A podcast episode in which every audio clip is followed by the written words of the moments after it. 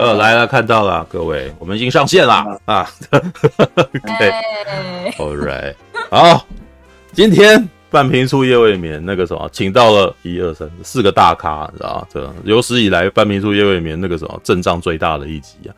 对，今天今天请到的是素环真总监制黄亮勋，哎，然后对，然后现在抱着吉他的是素还真的音乐啊，张卫凡。老师，对，啊，他还特地把旁边后面给打误了，你知道吗？对，然后，等一下我怎么进去这个直播啊？等一下，等一下，啊，我我在你的 Twitch 按 Live 是不是？呃，你就要进 Twitch 里面就看得到，对对对对对，你就会看到你自己在十秒钟前的样子之类的，对，十秒，然后十秒钟前，然后再来这个我继续介绍，然后在我们的霹雳五代目啊，郑家，啊，对，人在花莲，手上拿着一杯酒。对，然后再来就是阿胜啊，这个是素还真的剪辑啊，同时他也是金奖剪辑啊，高明正先生。对，然后哎，那个熊宝，等一下再等一下再进来哦。今天那个什么，我们可能就先专访这四位。对对对对，你们频道被我们鸠占鹊巢。对对对，因为这个不是平常那个。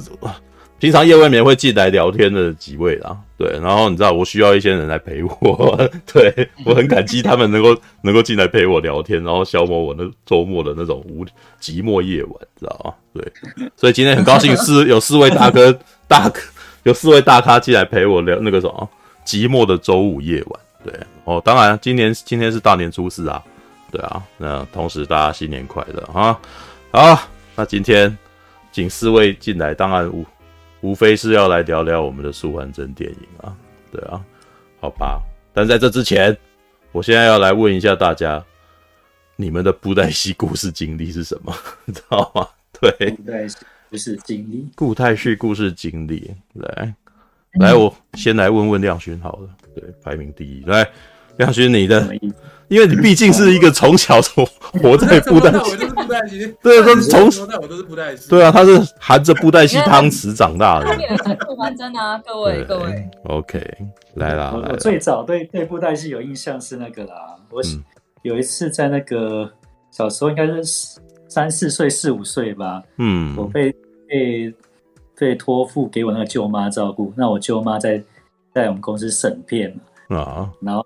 我记得在就看到那个金太极，金太极，嗯，对，金太极跟那个独眼龙在打，应该哦，独眼龙，嗯嗯，对啊，印象中就是我对布袋戏的第一个印象是这个，嗯嗯对，嗯嗯，然后我记得后来一开第一次比较认真看戏的，比较认真看戏其实还是《霹雳狂刀》，那时候其实，嗯嗯嗯嗯，对，有点奇妙。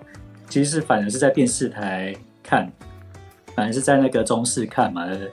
嗯嗯。像我们家那时候已经有在发录影带什么的，可是可能那时候还太小，所以就没有一起看的习惯。嗯。然后反而是自己在中视看到《霹雳狂刀》，然后才开始追。那你那个时候有办法每天追他吗？应该没办法吧？是一一到五在播啊。对，那所以你有时间当天就是正好正好在那看这样子哦。对啊，就是追追电视的最新进度。好吧，这是一个忠实粉丝，我没有办法哎，我那时 哎，对，嗯。但是你你那个时候就是说那个那时候我们家有放狂刀，对不对？是那时期有放狂刀，对啊。哦。没有，那时候我哥很贱呢，他都是跟我说那个狂刀眼睛会动，他我那时候超怕的。童年 童年阴影。这种东西你知道吗？什么什么动了一下，什么东西？对啊。你你知道有一部以前有一部电影，真的在把这个东西拿来当成故事，你知道吗？好像郑敬一的什么恐怖电影之类的，然后就是有一个师傅啊。对恐怖故事，然后进去以后，然后就布袋戏的那个偶，然后再吃人啊，然后什么的，然后就是对什么东西啊？没有，这真的是这个。我就因为那一部就超怕布袋戏的，确实就是他，没错。没有，可是 可是我觉得 PD 后来不是有用那种贺岁片，贺岁片也是一样那种偶戏，那那个什么，他们什么傲笑红尘去打工啊，或者或者是他的新衣服什么的，就是然后还要不要让人家知道，诶。不能让大家知道我们是活着的这种故事，知道吗？哦，嘿，加琳娜，金佳喜，好吧，All right，应该可以拍类似像博物馆惊魂夜那种感觉，对吗？带带戏片场惊魂夜之类的。哦，有有正式来拍一部，对不对？正式来拍一部，正式可以变成惊魂夜。我觉得这人会想看吗？我想我还蛮想看的，你知道吗？布袋戏片场，大家会想看吗？布袋戏片场惊魂夜这样子，然后片场可以用那个什么实境脱逃的那一种。哦，没有，我觉得那个呃，胡伟的公司基本上还蛮适合做那种过五关斩六将那种的，因为你每个部门都很像是一个关卡的那种感觉，你知道编什么编剧室啊、编剪啊，可以这样子，对啊。哦，来来那个什么，等下再读。那那那个什么，那魏凡呢？魏凡其实我记得那个时候之前那个我听过郑家 才访问你嘛，然后每次听到郑家访问你，其实你也是讲了一大堆以前的事情，可见的你也是个老粉，你知道吧？来来来，你的第一部布袋戏是什么？你对布袋戏的第一印象是什么？来来来，来听听看。我我我其实对布袋戏第一印象是那个《霹雳英雄榜》，你知道吗？霹雳英雄榜，那那时候我在好像在读书吧。嗯，然后，然后，因为，因为其实那时候我有一些朋友在看，然后我就觉得还蛮有趣的。嗯嗯嗯。然后有一次我去那个，那时候还录影带嘛，嗯，我去录影带店，然后我就不知道从哪里看，因为其实每个霹雳粉丝都会有这个问题，就是说那要从哪里看？嗯。然后那个录影带店老板就说要从呃什么霹雳英雄嘛，因为他觉得他很好看，他就开开始推荐我租。嗯嗯嗯。然后我那天我想说好，那我就想要趁这个，我记得是暑假吧，然后趁这个暑假把它搞懂。嗯，我一次租了五集，我就一次租了五集。然后他的第一场戏一打开，其实就看不懂。第一场戏就是那个倚天海商君对那个玉面圣尊潇湘子嘛。那我也不知道他是谁，然后弄一弄，潇湘子就爆了。然后潇湘子手上拿了一个东西就掉到地上，这样子，然后也看不懂，但是就觉得哎，还蛮有趣的这个东西。嗯嗯嗯，就开始跟着看，就没有想到我一第一天就看了五集，哇！然后就拿去玩，然后就觉得，然后就觉得很好看，然后就觉得。还有推下去，因为每次都听到那个王哲师傅在讲“跟丢跟丢”，又气给气给气给，然后你知道它是一种对我来讲完全不同的东西，那就非常好看，然后我就拿去还，然后从此以后就变成每天租五集，租租租租租，然后整个暑假都在租，然后租到被那个呃租录影带店老板骂，因为他认识我爸，你知道吗？然后你这个儿子，这样每天这样看，这个不是很好啊。然后后来我就开发了另外一家去租，你知道这样稍微交错一下就比较不容易。然后然后后你租机啊？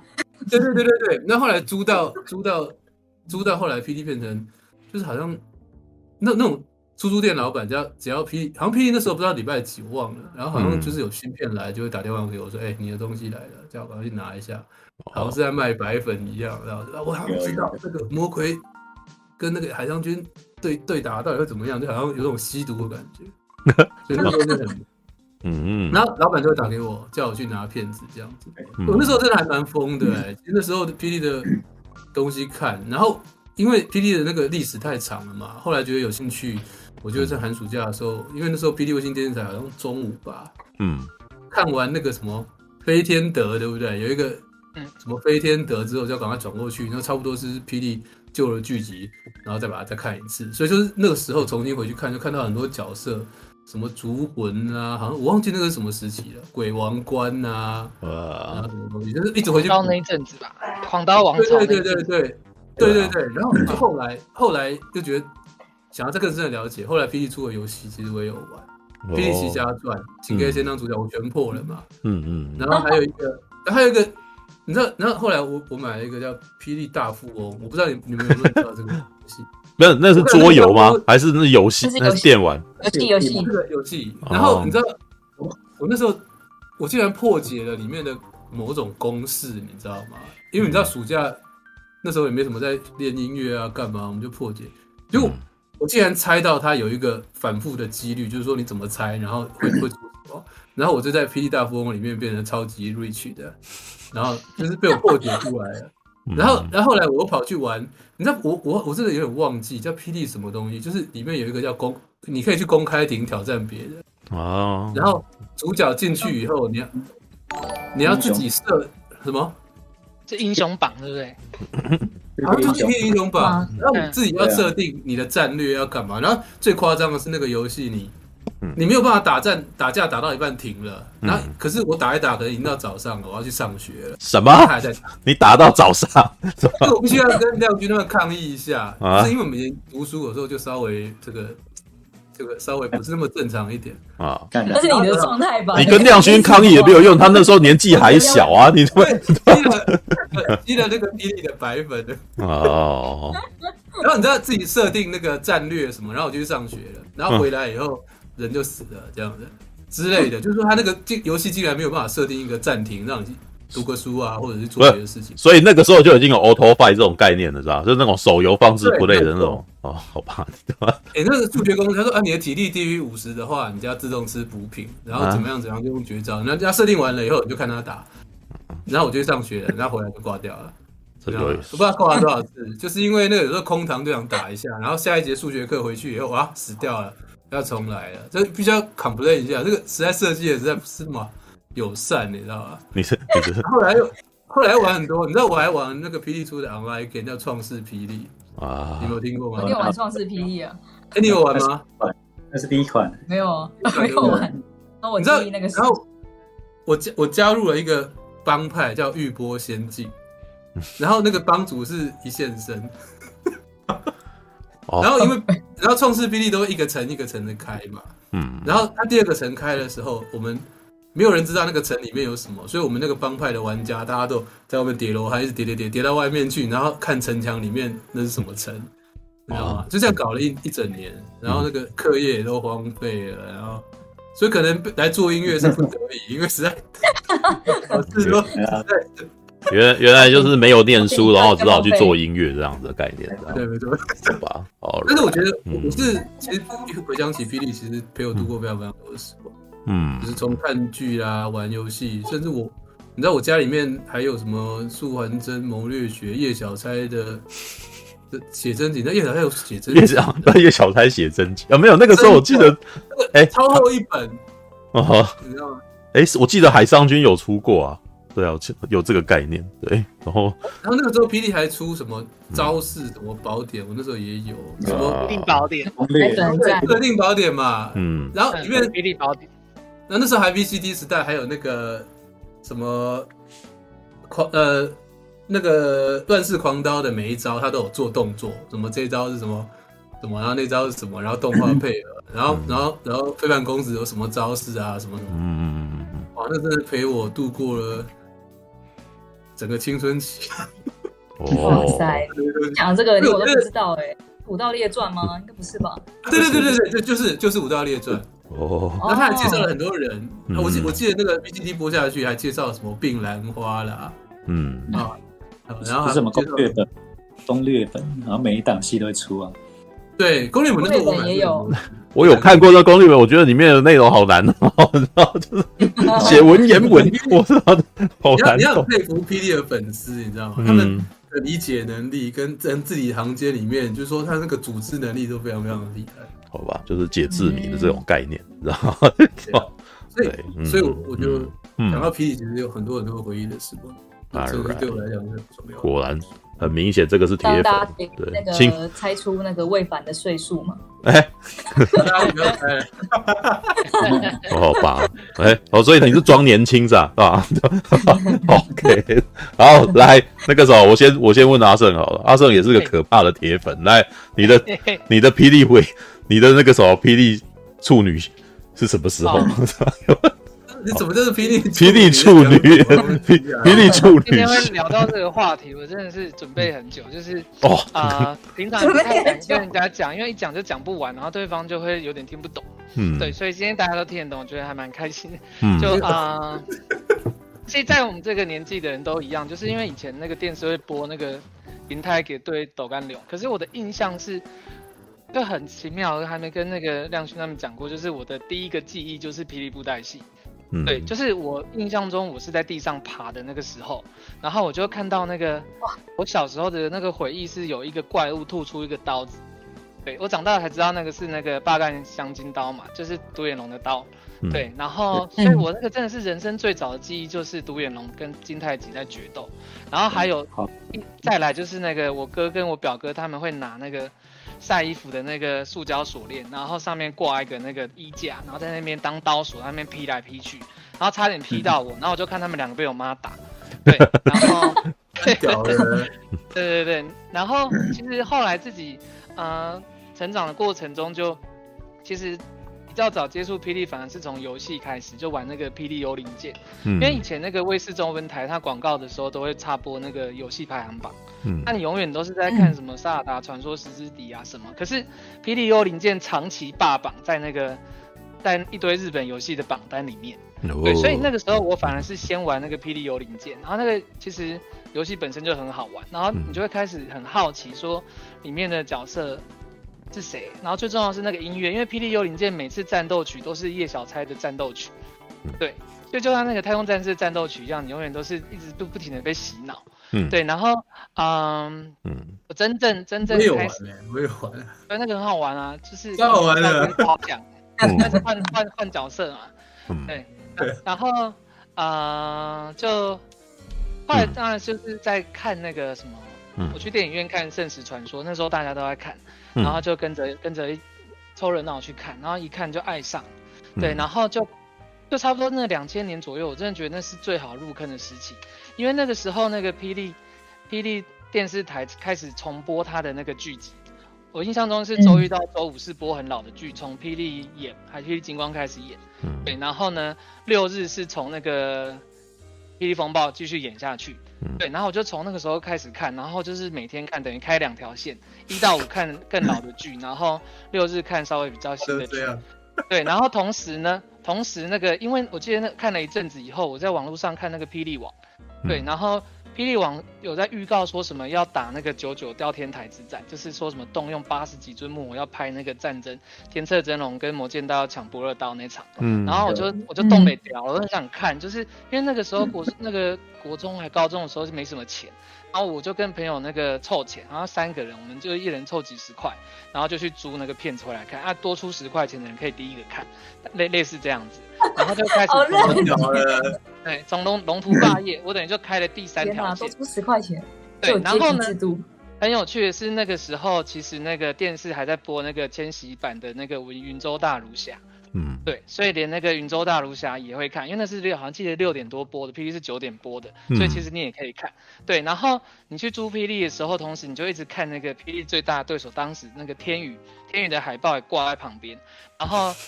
然后后来连天宇也一起看，看那个《魁兔论》跟那个《天宇邪传》，就一路看下来。所以同时基本上是看看五档布袋戏，然后看着看着，然后会有兴趣嘛，就去查资料啊，图书馆做什么报告都做霹雳布袋戏。对，然后呢，我才发现说靠，全部都是同一家人做，全部都是同一家人做，就是很神奇啊。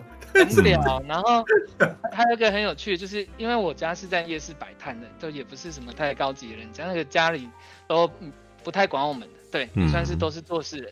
然后，所以其实我爸妈不太教育我，我觉得我自己回想起来是这样。然后我反而很多人生的事情都是从霹雳布袋戏里面去学的，对。然后，对啊，因为以前不是以前，光现在都是，就是啊、呃，印象深刻就是说什么，嗯，道士七侠去打鬼楼。嗯嗯，一道士七侠去打鬼楼，每一个侠都在鬼楼里面遇到他人生的那个最大的痛苦，嗯，最不堪回首的回忆。嗯，然后我会觉得说，哎、就是很像现在那个鬼灭之刃，他们每一个人都做噩梦，那个无限列车，啊、所以他其实在三三十年前就在演这种戏了。然后，嗯、呃，后来该怎么说呢？就是，嗯啊、呃，因为。儿童读物不会给你太这么血淋淋的内容，对。然后，例如说，还有印象深刻那个巨声郎，有没有？巨声狼他不是为了练那个无无敌圣剑，然后他就自己愿意牺牲，跳到一个大炉子里面。嗯，对。然后我那个时候就觉得，哇，好好的一个人就这样死了。没有想到他继续拍哈，然后巨声郎的头还在哦，然后整个人拔出来，他的脊椎在下面，然后他们就，这个我有印象哎，那个刀匠。王姐忘记他名字，他就拿着巨声郎的头，然后去打他的脊椎。哇靠，是超猎奇的，你知道吗？然后他就变成一把剑，他变成一把剑以后，然后说完这个，伊亚苏就赶快拿着，因为那个幽灵剑已经射过来，然后？那个一个很像那个洲际导弹的东西。然后那个说完真直接把那个女装脱下来，然后两个人去把那个剑牵回去，然后牵回去就算了，还有，然后那个龙葵之女就被那个剑。十集，然后直接死掉，然后就哦，好屌，那个是超过瘾的，对啊。然后还有一个就是说，嗯、呃，我那时候看《龙图》不太看的太嗨了，然后我就印象非常深刻，就是我现在现在我在讲课，我都会讲警戒课，我都会放给学生看，就是。就是我看到那个风之痕对独孤以恨的那一场那一场武戏，嗯哦，那场武戏非常非常的好看，嗯，就是各种奇奇怪怪的手法。然后我们我看到目瞪口呆，于是呢，我就拿着我的那个 VCD 播放器去接在学校的那个的那个电视机，然后每每。每每天的最长那节下课就放给朋同学看，然后慢慢的隔壁班也来看，隔壁隔壁班也来看。我大概放了公映了两天，那我算是盗版放映，然后就被教官盯上，对，教官把我的 VCD 播放机去没收了，然后。我还是很喜欢看那场戏，我不知道他怎么拍的，我我想说不可思议，怎么可能冻成那个样子？嗯、然后我那个时候刚好我的那个 DVD 播放器有一个功能叫隔放，它可以一格一格的放，所以我就一格一格的看那 那一场戏，我才发现说哦，原来是这样拍。你你逐格分析的概念的习惯就从那个时候就开始了，就对了，这样。很屌啊，我觉得。从那个开始的，你才发现说他会在那个，他们其实没在打，他们只是对镜头摆 pose 而已，然后去穿插有六把剑在那边闪。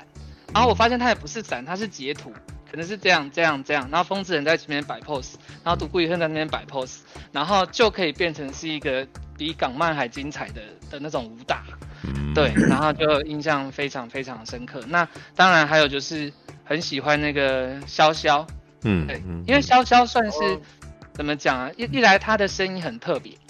对，潇潇的表演的方式，他的声线很特别，嗯，到现在好像都很少有复制。嗯、然后呢，又潇潇的，他的打扮比较朴素一点，头发也不会戴头冠啊，衣服也不会有很华丽的的的那个装饰。然后他又他的情感又非常特殊，他根本什么都不想要，他只希望那个自在天女可以好好的就好了。他也不会想说要跟他在一起，也不会想说要干嘛，就是守护着他。然后到最后自我牺牲，嗯、哦，然后。整个那个他的音乐有没有就噔噔噔，非常的那个萧瑟，然后他又叫潇潇，然后他又他的哭哭起来像，哎，他笑起来像哭，你知道吗？对，然后对，然后最后化成那个紫色的光点，然后就就牺牲了，就没了。对，那个也是很很，很难以，对啊，很难以忘怀的。那当然真的好看啊，嗯，对啊，还有半花荣跟易云的决斗，就是 那个时候其实没有多元性比这个词。对，然后很多时候是带对那个多元性别是带贬义的，可是，在风风风风起云涌嘛，风云雨电的那个故事里面就，嗯，哎，你我真的是讲起来很有点惭愧，也不太好意思，就是一辈子第一次去了解到多元性别的人的的无奈跟痛苦，就是从半花荣这个角色里面，嗯，然后还有就是就是你他们那四个人的爱恨情仇，对你大概因为没有一个人是坏人。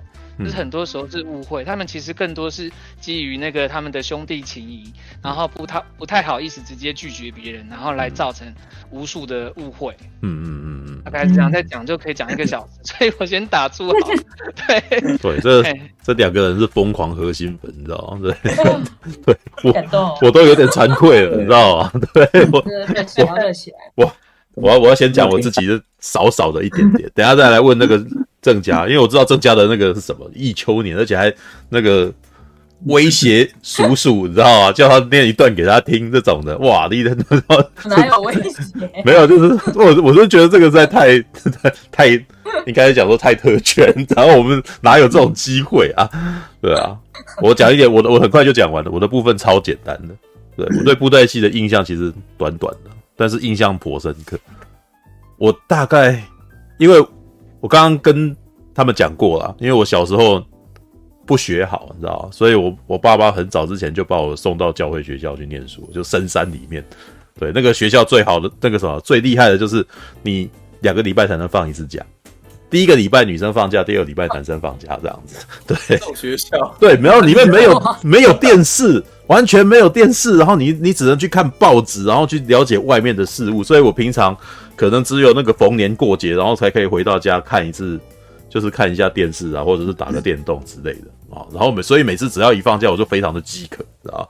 但是因为我弟其实是有在看布袋戏的，然后回去以后，然后我有一次就看到，应该也是中视在播了，我弟在看，然后那个时候应该就是在放《霹雳狂刀》，对。然后呢，我印象最深刻的一场戏是一夜书的戏，正好是一夜书血战黄甫桥，反正那一段应该是不知名，然后犯了一个错，然后他们，所以然后一夜书要维护，要要保他。然后接接下来，所有人突然间围杀他，然后接下来哇，那个什么朝门千子弹跑出来，然后他被打身受重伤，然后站在桥上面，我靠！我那时候觉得哇，这一段怎么那么激昂啊，吓死人了！而且他打他死了，然后还可以杀人呢，人家去摸他，然后还爆破，然后那个人就哦，然后就断掉那个人，然后大家都不敢去碰他，大家就让他就那个什么，耶稣又一站在那个地方，然后他就是在想说，哎，这个人他到底那个什么过去会不会受伤啊，什么之类的。哦，我那时候觉得哇靠，这个布袋戏好厉害哦！就是，尤其是那个曹门千子弹，然后出来的时候丢丢丢丢丢，然后整个画面全都是，你知道我想哇，干完蛋了，这个应该是那个什么很难解这样子。然后哇，而且耶稣那时候的偶戏，他的偶是那个什么炸断，他那边手就炸断，然后血就喷出来，对啊。然后接下来，嗯、然后那时候每天在看说哇，我要继续看下去，可是丢丢丢丢丢丢气给气给气给，然后呢？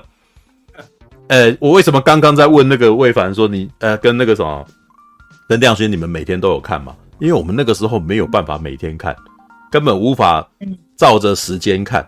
因为接下来就哎、欸、那个什么，我妈就说你你你去帮我洗车啊，然后干什么去帮我跑个腿啊，然后明天还有补习班的课啊，什么东西？哎、欸、靠，我那个这个时间我很想看也是不能看，你知道？对啊，所以我就我就。没有办法，就追不到那个戏，然后再过几档，它也突然间已经变成一，我记得是《霹雳幽灵剑》吧？对，是不是狂刀之后就幽灵剑了？然后就一不小心就变成霹雳幽灵。对，然后再看到霹雳幽灵，那时候已经是玄真君的事情了。嗯，然后再看个几集，然后又又，然后总而言之，我对于布袋戏的部分是哇，我只能够偶尔看到，我没有办法一直追档，然后每次看到的时候，永远都是从一半开始看起的。对啊，但是 你知道。那你可以衔接上，你也蛮强的。没有，可是台湾的观众一直以来以前不都是这样子吗？大家谁能够天天看看东西啊？大家每次都是一半，哇，都是从一半开始看啊。对，所以那个时候天天看好不好？天天看，那是你们，那是你们太厉。天天看，那暑假你们你们干什么？那那是天天看啊。哎呦，那看下去就对了。没有，我我我我告我不告诉你，我爸妈一定会找很多事情让我，就是不要。不要坐在电视机前面，你知道？你只要坐在电视机前面，然后人家说你为什么每天要坐在电视机前面？你知道？出去给我走走，然后哎，然后然后然后我不动，然后我还记得我爸有一次很生气，然后就就是那个什么，就把电视机捶了一下，你知道？捶了一下以后，然后电视机就关不起来，然后然后那个他他开关掉下来，然后很奇怪，我爸明明我家里面是开电器行，但是他们真的非常对我看电视这件事非常感冒，你知道？但是呢，他们越是禁止，然后我我那个时候我的内心就是越澎湃，知道？他越是把我送到教会学校去念书，这种我再也看不到这种媒体，我的内心深处就是越越有这种熊熊火焰，你知道？结果你看我现在干什么？我在做影视业，你知道？所以我只能说，你如果你们想要让你的孩子给他什么，你知道？你你希望你的孩子投身什么产业，你就要千方百计的禁止他去做这件事情，然后他就会告白，然后他就会很想要弄这个，然后对。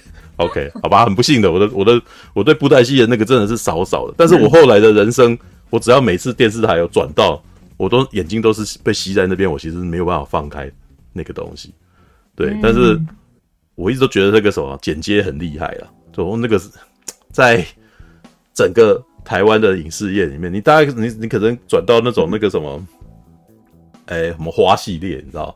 什么太阳花，然后孽缘花，然后或者是什么雪珂啊，什么那个琼瑶剧，你知道？那个步调其实都慢慢的，知道？因为我觉得台湾的、嗯、台湾的那个戏剧一直都是慢步调，真的是打算要让你说啊，反正你可能会漏追这样子，所以你过隔三天再来看还是接得上的那种的那种走讲故事方法，嗯、知道？对，但是你只要一接到按到霹雳台，你就啪啪啪啪啪啪啪飞沙走石啊，然后的话这节奏挺快的，你知道。我我后来大概就只有，因为我后来开始看电影嘛，对，我后来就只有看到一个电影，我觉得那的那个打斗，我觉得非常类似《神鬼认证》啊，真的真的，《神鬼认证》那个什么迈特戴蒙跟人家都啪啪啪啪啪，然后他每每打一下，他每打一下，然后画面就接一下，打一下，然后到而且而且第一集还。还在这个什么，大大家都平常好像还能接受的范围，到第二集简直就是那种摄影师也进去一起打的那种感觉啊！对对对，你们在你们在干什么？然后我就哎哎、欸，然后然后那个画面这样这样子，然后就弄到后面，你就会觉得哇靠，这有够紧张的，你知道吗？对，这个我其实一直都后来都觉得说，哇，那个霹雳布袋戏的剪辑方式啊，超前，就是超前台湾的那个业界领先。对，自己在上课讲到那个动作戏的风格，讲、嗯、到神鬼认证的那一段，就会拿霹雳布袋戏来对比。所以说神鬼认证是差不多二零零五年左右，霹雳布袋戏在整个九零年代都这样拍。嗯、然后，但是其实更像的是那个徐克拍的，嗯，有部电影叫做《刀》，对，对，就是《刀》的拍摄方法跟霹雳布袋戏的拍摄方法很像。对，然后，但是。跟人用那样种拍法，其实有点晃，有点那个，有时候会捕捉不到。可是木偶可以拍得很精致，嗯、对，然后所以就还蛮厉害。嗯，你讲到徐克也是啊，徐克其实那个什么，我常常给他讲说，常常跟他聊的时候，跟他跟大家讲说，徐克啊最喜欢旋转跳跃不停歇，就是 他基本上只要对他基本上只要画面呃就觉得场面开始无聊，就要开始跳舞嘛。知道就是哎、欸，开始干了，然后让我来跳个舞助个兴嘛。啊、如果跳个舞助个旋转，你知道旋转，然后他拿剑，然后就对对对对对这样旋转旋转旋转。然后如果没有的话，就跳起来，然后摄影机这样子这样子，然后就当剑士，然后等等等等等。所以 有一阵子我很我有一阵子很讨厌徐克那个样子，对，所以后来卧虎藏龙的时候我很喜欢。卧虎藏龙是比较用浪景，然后在那边做那种那个什么拆招打斗啊，胡金铨的那种东东西这样子。Alright，OK，那个我讲的够多了，来来来来来，吴代木，吴代木，吴代目，对，我来听一听女性对女女性戏迷的布袋戏观点，对，对，我其实我觉得我对布袋戏记忆到底什么时候是第一次不太记得，狂刀狂刀那个鬼眼那一次啊。就是被跟跟被 鬼眼，对，差不多吧。眼睛会看，之前也有啊。哦，因为我们家的三楼，就我爸爸会在那边画动画。嗯，然后那时候其实那个，我应该没有参与到那个立刚叔叔跟姑姑住在我们家。动画，你知道吗？不啊。没有啊，最早的时候啊，画动画是什么意思？动画，我啊，王导有跟我讲过啊，他说他以前是在那种玻璃板上面画东西这样子，然后就玻璃板画，在录作片上面画画画动画，嗯嗯嗯，然后变成电视上的招式，就是那个荧光色的那个东西，啊，是这样子做出来的哦，我想画动画，手工画动画，王导的画的。王导这时候跟我讲的时候，我超佩服他的，然后说，我真的觉得我爸超猛，嗯，然后而且，嗯，我觉得我我爸很小的时候他就让我们看漫画了，嗯。嗯，其实我对他的印象是他的美术天分蛮好的，因为我国小六年级的教师卡都是他帮我做的。原来不是妈妈，是爸爸，这还蛮有趣的，哦。Right. 然后那什么，嗯。嗯，就是我小时候有印象的布袋戏其实是零，我不知道大家知不知道，嗯、因为以前我们会去那个灰姑娘音乐室那边，就是听他们做那个配乐跟歌，嗯嗯，那也因此就是我们呃那时候也会飞到日本去，嗯，我会对那个时候就很有很棒的印象是，哇，太好了，就是准备挑配乐，我就可以飞去日本了，欸、就是这种爽事，你知道吗？嗯。然后就是回来就很早熟，很小的时候就开始一直在听配乐，所以我长大，诶，我记得那时候最有印象的、有意识就是布袋戏的情节，其实是《圣石传说》。嗯，因为那时候，呃，因为圣石的关系，飞去日本去宣传嘛。嗯嗯，我印象很深刻，那个记者就来问我们，嗯，就是说，哎，你是那个台湾的粉丝吗？就是你是为了这部片，然后特地飞来日本吗？然后我就很开心的跟他讲说，对，我特地飞来日本，因为我很爱这部片。然后我想说，当然了，刚好这是我爸爸的片。哦，也不算也不算说谎就对了，是吧？对啊，对啊，对啊，OK 的。从小就从小反正从小就很会那个很会说对了。而且那时候印象很深刻，是因为我叔叔他不敢坐飞机，那是他第一次就是坐飞机，就是他非常的紧张。啊，终于到了那个地点。嗯，那后来就是那个国中的时候，我就一直在用，就是我家特权，然后做很多事情。比方说，我很常就是逛我们家的偶间，嗯，就是自己喜欢什么角色，然后偶尔就是没事的时候，我就会去逛偶间，去看一下他们过得怎么样，然后帮他整理衣服啊之类的。他不然就是说，对，我比他本尊，但是我不能随便跟别人讲。然后我可以理解，就是魏凡刚刚讲，就是什么报告都要做霹雳布袋戏。我那时候也是什么功课，我都会照偶。要么是照偶跟偶的照片，嗯、然后就是我觉得我就是在炫耀我跟本尊在一起，知道他知道我根本就在一起，然后就是连那个什么，嗯、可是就会有一个状况啊，就即便我在我们是皇家，然后在云林这么小、嗯、这么有名，嗯，但我在班上还是算个怪咖，嗯，他们就觉得为什么就是。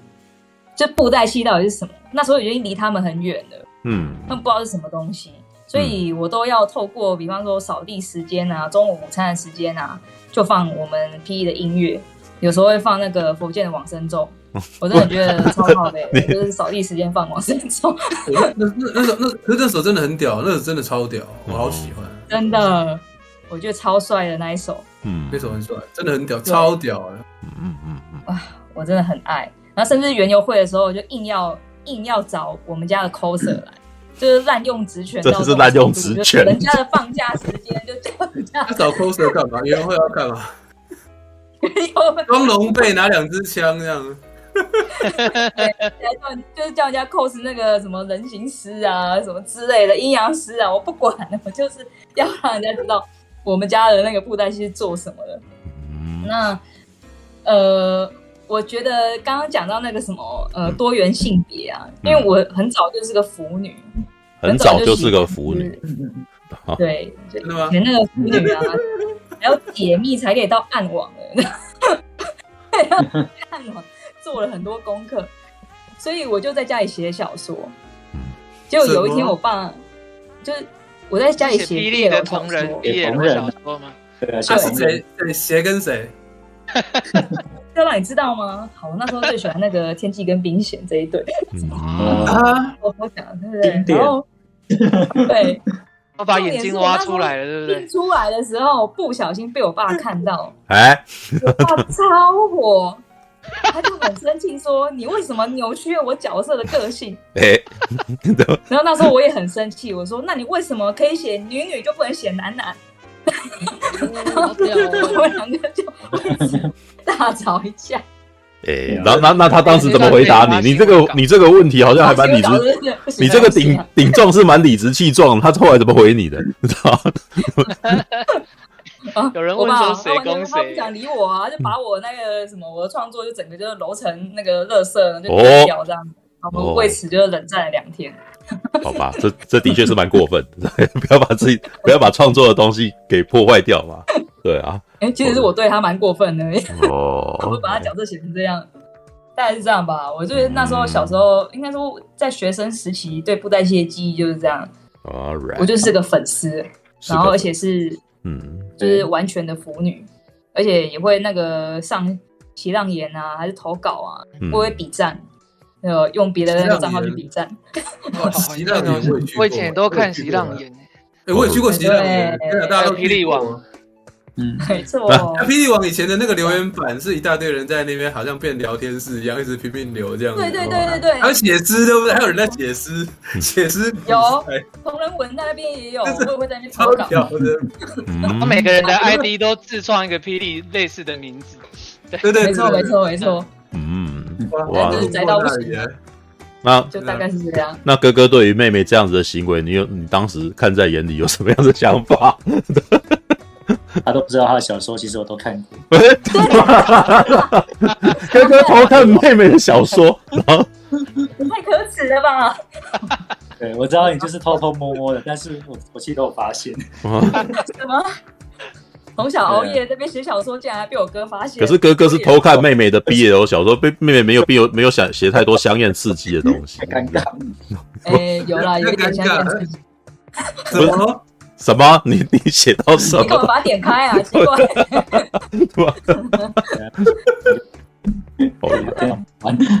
对啊，小小时候我妹很常跟我爸吵剧情。哦。尤其一秋年死的那时候就吵了好久。好久了。他是我，我是一边哭，然后一边揍我爸。哎，就想他真的死了吗？然后，而且最最生气的是，我想知道他死他死，你爸会不会先跟你预告？不会，不会，你看着来。而且他，我跟你讲，他还得意忘形的跟我讲说，看你哭成这样就成功了。来，我是超火的。所以他是很得意的喽，我操，好过分。好吧。我们国高中会一起在客厅看那个最新、嗯、那时候 VCD 或 DVD，嗯嗯，跟家啊一起看。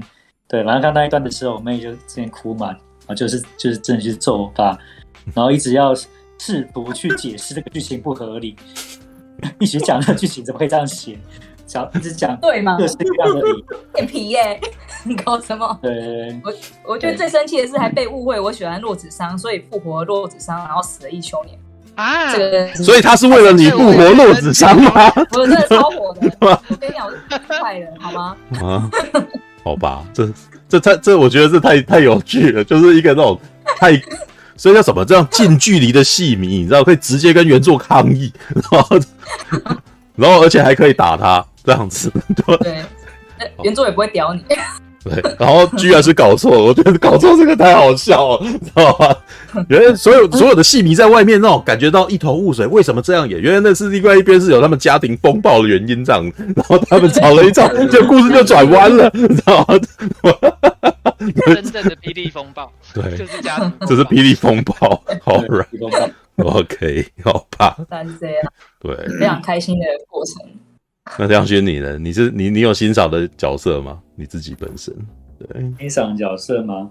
嗯嗯，应该我应该说，我印象最深刻，其实我还是想一想，是《盛世传说》哦。对啊，想想对，因为因为那个，我记得那时候青阳不是死掉嘛，对不对？哎，因为前面在之前有那个素还真跟那个傲笑在那边打嘛，嗯嗯嗯，然后同时青阳那边发生很紧张的事情啊，对，嗯，因为因为青阳在。在原本的戏里面没有死，其实我们是没有预期，嗯，他会死，嗯嗯，然后又在在电影大荧幕去看这件事情的时候，就是他死掉的时候，其实是吓到，你知道吗？嗯，就是说怎么怎么跟跟 跟我认知中的世界观好像长得不大一样，嗯，那种感觉，对啊，因为那一段真的拍的很紧张嘛，就是素还真在跟傲笑在打嘛，素还真其实也节节败退嘛，其实也快要挂了嘛，嗯，然后同时。青阳那边也被追，然后还要保护剑弩兵，对不对？嗯嗯。然后剑弩兵又遇到呢他那个那个那是叫什么剑卫，对不对？嗯。遇到剑卫，不要杀他还是什么的？对，剑卫没有讲，剑没有讲话，剑卫让他走了啊！剑卫让他让他过去找青阳啊，对啊。所以他是同时三件事情在发生，然后感觉随时都很危险，都有人要死，很紧张。嗯嗯。然后结果哎，苏完真没死。我想说，那应该事情要解决，那结果青阳就死了。对，我那时候死的非常残忍，那个好残忍哦。不是青阳死了，你没有去问你们家里面的人说，哎，他怎么怎么在这边挂了？那那那那证据他没事啊？对啊，怎么回事呢？你有问他这个问题吗？但但是我我我就会比比较是跳出来的那一种人，你知道吗？因因为我没想到，所以我真的觉得哎写的蛮好的。哦，我反正这我表示这种人，哇，那那你蛮厉害的，年纪轻轻就那个啥，觉得那个出乎我意料之外，你不会愤怒，你不会像那个你妹妹一样去攻击那个原作者，然后而且是 而且是物理攻击，你知道？不是不是言语，不是言语攻击，是直接用物理攻击，对吧？OK，好吧，所以基本上你知道这五个人啊，我我都觉得我自己应该不是。超级霹雳布袋戏的铁粉，很明显这四个人都很恐怖，你知道吗？对，All right，好吧，All right，来，那我们来聊聊这个什么今天的主题吧，《素还真》这部电影。对啊，来来来，我来先，嗯、我应该要先从那个什么兄妹俩开始问起，你知道吗？虽然我自己本身也有在有在里面一阵子啊，对，不过你们应该比我还更早啊，对啊。素还真的这个电影的当时是怎么开始的？你们的规划有没有什么故事啊？对，你们自己本身的印象，先问亮君好吗？嗯，对，没有啦，很早就想拍拍那种第一个角色系列的电影。嗯嗯嗯嗯，因为其实我们那时候台湾最流行，不是说台湾，全世界流行就是漫威的电影嘛。是，然后其实就很明确，就很。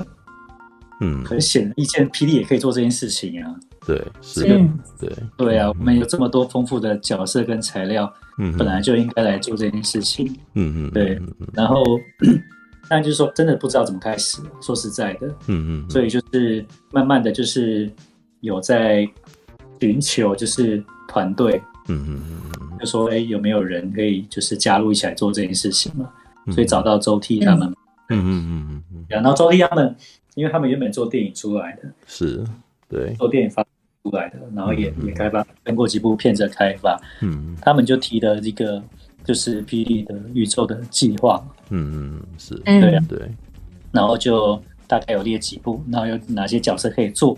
嗯，甚至这些角色可能是对应是什么样类型的故事，其实大概都有设定。是，然后我们就大家听了，其实都很兴奋。嗯嗯嗯，对啊，因为就是那时候真的蛮期待的，很期待啊，就是一个新的 P 的宇宙，一个一个角色故事有自己的，每个角色有自己的特色。嗯嗯，然后每个角色它对电影来讲，它是一个又是自己一个的类型。嗯嗯，然后呃，然后每一集的时候都会拓展一点点世界观。嗯嗯哦，就是会有一点点新的组织啊，然后一些其他配角可能会也会露面啊，对对？然后就想，我这样这样讲，大家就期待起来了。嗯，对，那最后还可以就是一样，我们就因为那时候已经复仇者联盟已经开始演，所以我们的目标就是想说，哎，最后演了几集以后可以像这样子嘛，就大家集结嘛，然后就嗯。嗯，你这样讲，大家就嗨起来了。我跟你讲，嗯嗯哦，我跟你讲，这个一定要再嗯再爆个料，再爆个料。就其实，在那个，你先想讲可不可以讲哦？可以啊，我应该可以，可以讲。具体的东西，我只要概念的东西，概念，概念，概念，概念，概念。而后面还有很多东西。嗯，对，就是说，不要以为就这样。概念以前啊，就我爸他本来就一直很想要写那种，就是角色个人外传，因为他很早就在思考是不是要用嗯角色去带，就是世界观这样子，大家进入 P 的门槛比较容易。所以其实我们写了不少角色，嗯，是已经写好的，嗯嗯，对。所以如果大家真的很期待的话，拜托一人一票素还真继续支持我创作。对我，我刚刚也想到这个，以前有做过这个，对，嗯嗯，小差外，以前叶小差外都做过嘛，对啊，对啊，对不对？对啊，对啊，对对，那时候大概做了大概做了大概六集左右吧，基本上以叶小差为观点，然后去讲出来的冒险故事，只是。后来再就再拉回来吧，不过也就是说，啊、呃，黄强华，您您老爸对，就一直很想要把每个人的故事把它单一把它写出来，这样子。对，那第一步就是说素还真啊，对，因为没错没错，素还真的部分，因为他其实每他每一次写一个故事啊，他都会把所有的世界观想的很完整，嗯嗯嗯，然后再进去写，就是这个角色单独的嗯故事要怎么去安排。对，嗯嗯，我是蛮佩服这一点对。对，这个甚至以后搞不好可以用一些有一点一些小小反派的角色出来写，我觉得就都可以写的比你知道，就像眼镜蛇道馆，那稍微人不是那么，对不对？嗯嗯，就觉得他很有一种另外的张力。哎，以后我们有机会，我们来做个类似《绝命毒师》，你知道吗？啊，哎，搞不好也很好玩。哦，你说《绝命律师》与《绝命毒师》的这种的连贯，他是反派，你知道我的意思吗？那反而反派他有他的一个故事。其实事实上，霹雳很多反派是非常有趣的反派，对，你指的是以反派为观点所讲述的故事，比如像洛基那样子的影集那种东西的的东西。对，OK，OK，反而有很大的挥洒空间。我我就对啊，很多也那种亦亦生亦邪的也很多。霹雳本来就好多反派是都比都比正道人物还要有个性啊，对不对？嗯嗯嗯，对，真的是这样子。这个，right, 嗯，这个 我是可以佐证的，因为我大概就是在那个时间点进去帮他们做这件整理的。那老实说，我觉得啊、呃，老板，我还是忍不住想要叫他老板，因为我很很习惯叫他老板，你知道？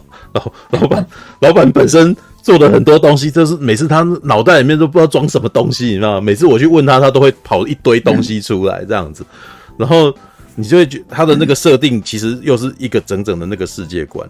对，那在这个世界观，基本上他把它放得非常非常的前面，就是你们现在可能什么古籍灭道、四级界啊，什么什么什么。当然他在讲这个东西之前，是在更早更早之前。然后像他这边就设定说，素还真二十三岁嘛，对啊。那在二十三岁的时候，那时候的人事史地物是什么？然后，来，其实一讲了一个很巨大的规划，像这一次已经有冒出来一点点那种麒麟族啊，懂得那个什么跟人之间的关系什么的，对。但是呢。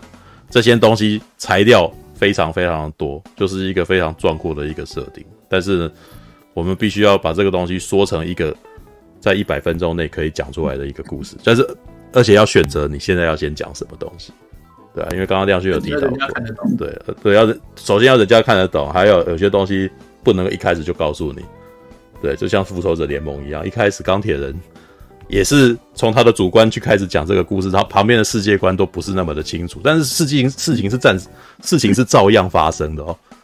对，只是他是从人的观点去看这个东西，然后诶，你你你所眼睛眼睛所看到的东西，你不知道的东西，他是不会告诉你。但是同时在，但是在时间设定上面，那个时候有发生什么事情，但是你以后才会知道。你看，像复仇联盟那个，到很后面才突然间告诉你说，哇，那个什么，呃，东尼斯卡特因老杯那个什么，原来以前是被谁谁谁干掉的，啊，什么什么之类。那个时候，但是在第一集的时候，你什么都不知道。对啊，对啊，All right，这是。这是我们当时的那种规划了，对啊，那那再再回来问亮勋，对，所以在当时的部分，嗯、因为那个大家都你有你有参与到那个什么剧本的规划与编写嘛，对啊，那在这个时候，你有没有选择说要怎么样把这个故事选择讲要讲哪些故事出去告告诉大家呢？对，嗯，对啊，其实这前期我真的不想，嗯，不想写剧本，因为我真的觉得，嗯，这个。太难了，真的太难。嗯，对，因为素还真，你是怕你跟你爸伤感情这样子，还是？这很很多层面。嗯，第一个当然是可能我跟我爸的关系啦，哦、很尴尬嘛。第二就是说，素还真这个角色，大家对他期待太多了。嗯，对，所以我不知道怎么样写可以满足所有人的喜好。嗯嗯，素还真他也经历在剧中经历过这么多。时间嘛，嗯嗯，然后其实主笔的编剧也一直都有换过，嗯嗯，然后我自己看起来，其实每一段时间，其实他的价值观其实不大一样，其实个性我是觉得有一点点啊不大一样，嗯，对啊，那那到底那年轻的素还真要变成是怎么样子才可以，就是说后面都走得通，然后又满可以满足这么多人期待，嗯，所以其实是一个压力非常大的事情，嗯，对啊，然后。然后其实一开始其实有找外面的编剧嘛，所以我一开始没有参与在里面。是，对啊，是有找是真的是电影编剧。嗯嗯。对，也花了多少钱？那时候是找 港片的电影编剧。那那段那段刚好是我有经历的时候。对对对。真的很，因为那时候为什么会找外部的编剧？主因就是这部电影的目的要跳脱嗯嗯嗯布袋戏的框架，要吸引更多的粉丝。因为确实现在就是面临这样的一个市场状态。必须扩粉，是，但是写完之后啊，嗯，真的修改了。我觉得那个编剧老师他也很认真诶，他就是什么都看过，然后就是他写了大概也五六版了，六七版，嗯嗯，但最终就是我爸还是觉得，唉，还是他自己来吧，就很很难，就是有人可以写出到底素还真他是谁，嗯，是，我觉得就是连我爸都还在挖掘。所以他是这样的一个过程。嗯嗯嗯嗯嗯。其实我我那个时候是首当其冲啦，因为我就是去追编剧的那个制片。对，但是我我那个时候的感觉是，老板啊，老板他就是素还真的爸爸，你知道吗？没有人比他更了解素还真这个角色了。对，所以。让别人来写他儿子的故事，他怎样？就是你知道，我我每次接触他，我都会觉得他好像就是浑身的不自在，你知道吗？对，所以 所以当他最后要接手的时候，的确，你知道，就是就像你们的妈妈，你知道，营运长就说：“哎，你每看你每天在那边那个什么底下万谈啊，在尾送啊，那个赶紧下来这样子的，对，他他就这样讲，对。”所以他就真的亲自出手要来写这个故事了，你知道吗？所以我哎，欸、我顺便回应一下，因为你知道啊？这几天我老是在讨论区上面看到很多人在那边质疑说这东西不是黄强化学，这不是事实，你知道吗？我被 我真的很生，我很生气，你知道吗？因为那明明就是我去跟他讲，然后我就看到他在那边很激动的说这个人就是要怎样怎么怎么，绝对是他写的，那个不是 那个没有任何人可以插手他对于素还真这个角色他决定要怎样，你知道吗？就是我一开始找别的编别的编剧来写，他都如此的，那怎么可能还会让别人去插手他的个性，你知道吗？对，虽然说亮勋在后来有有有进来帮忙处理这些东西，但是呢，他是绝对不可能去动这些角色的个性的。这角色的个性，那个，嗯，我是不知道那个什么，我是不晓得增加那个什么去跟他物理攻击以后有没有可能改变这件事情啊？就是就是捶打然后什么之类的？突然间他个性的没有。但是我觉得在这个案例里面，很会打太极。对，自从他年龄年龄变高之后，就开始打太极。对，那个 对，因为像刚刚亮勋的犹豫，就你就知道亮勋是不想不想要物理攻击他老爸，所以那个什么来改变这个角色的个性。还是你还是你真的曾经这么做过？我不知道，知道？我敢了。哦，好好。All right，好了，这个是我要补充一点，就是那个啥回稍微回应一下，你知道我们也都是人，你知道我也是我的心也是肉做的，知道吧？所以你知道看到有人在那边讲的时候，你内心也会有一种。我很想反驳你的那种，知道？我还甚至真的忍不住去打了几个字，然后想一想，还是先删掉好了，免得到最后夜长梦多。我的那个什么就是纠结，你知道吗？反正我怎么讲，你好像都不太相信那种感觉。我打字，然后你们，哎，算了算了，那个，但是借着今天聊天，我那个什么，稍微告诉你们，那个这是真实的事情，就是我眼亲眼所见，我就看到他在那边激动，我就看到他那边。发火，然后他就说那个人就是要怎样，所以绝对不可能是别人处理这个角色的。All right，OK，好，这就是我们的初始嘛，就是一开始如何开始，然后决定要这么做哦。然后呢，我来聊一个讲一件事情，就是电视剧跟电影的叙事方法有什么不一样？知道？我在初期。加入的时候，我其实已经就是有一个共识啊，就是电影跟电视的不同。电视剧，我其实常常跟人家讲，其实一像我有一次我去被找去聊那个游戏啊，然后跟电影的不一样，知道吗？很多人很喜，就是很多人都有一个盲点，大家会很喜欢讲说，哇，这个游戏多么厉害，这么多么好，然后为什么不改编成电影呢？哦，改编成电影一定会更好，这样子。然后电视剧也是，它这个电视剧什么时候我们要改编成电影，或者这个动画什么时候我们要改编成电影这样子。但是呢，每一次啊，又特别是游戏，游戏改编成电影之后，然后基本上玩过游戏的人看电影都觉得靠，妈这不好，没有我游戏的时候的那种爽感或者什么的感动啊什么。然后我后来都觉得，那废话，你你玩游戏是你亲身经历，然后你自己带入这个角色，你知道，然后而且你玩了几百个小时在里头呢。你知道 电影呢？电影你顶多待两个钟头，了不起给你三个钟头啊。要可是，而且现在其实越来越短，现在在都都大概在是一百一百分钟左右就要讲完这个人的故事。试问，在一百分钟的故事跟你泡了几百个钟头的这种沉浸式体验，你要怎么样去分辨这种？你要怎么去？你要它怎么会一样呢？对，但是嗯，电影为可是为什么大家总是？会喜欢讲这个改编成电影，改编成电影好，你知道？因为电影在大家的心目中是媒体的最高殿堂，大家心目中都会觉得说，哇，那个什么电影是艺，那个什么影视影视艺术形式的最厉害、最顶级这样子。那它为什么是最顶级的？因为就拿电视剧来讲好了，大家如果你们在看电视剧的时候，有没有一种印象？我小时候看《百战天龙》、看《霹雳游侠》，或者是看《霹雳狂刀》这样子的东西，什么在什么样的情况底下？可能妈妈还在煮饭呢，然后爸爸在那边那个喂狗啊，然后狗在那边吠叫之类的，然后你家小你弟弟可能还在那边跑来跑去这样子，然后你在看着一片亮光嘛，然后一个了不起三十寸，好不好？三十寸的一个电视，然后你在看着它，你是在旁边的影响非常声光效果非常那个影非常干扰你的那种状态下，然后你要看那个荧幕，所以那个荧幕里面的画面必须要尽其所能的引起你的注意。然后，我想呃，别的不提啊，我最爱看的那个影集叫做什么《Star Trek》星舰迷航记，你知道吗？星舰迷航记的电视版啊，跟电影版最大的差别就是，星舰迷航记的电视版的那个人的衣服非常的鲜艳，你知道吗？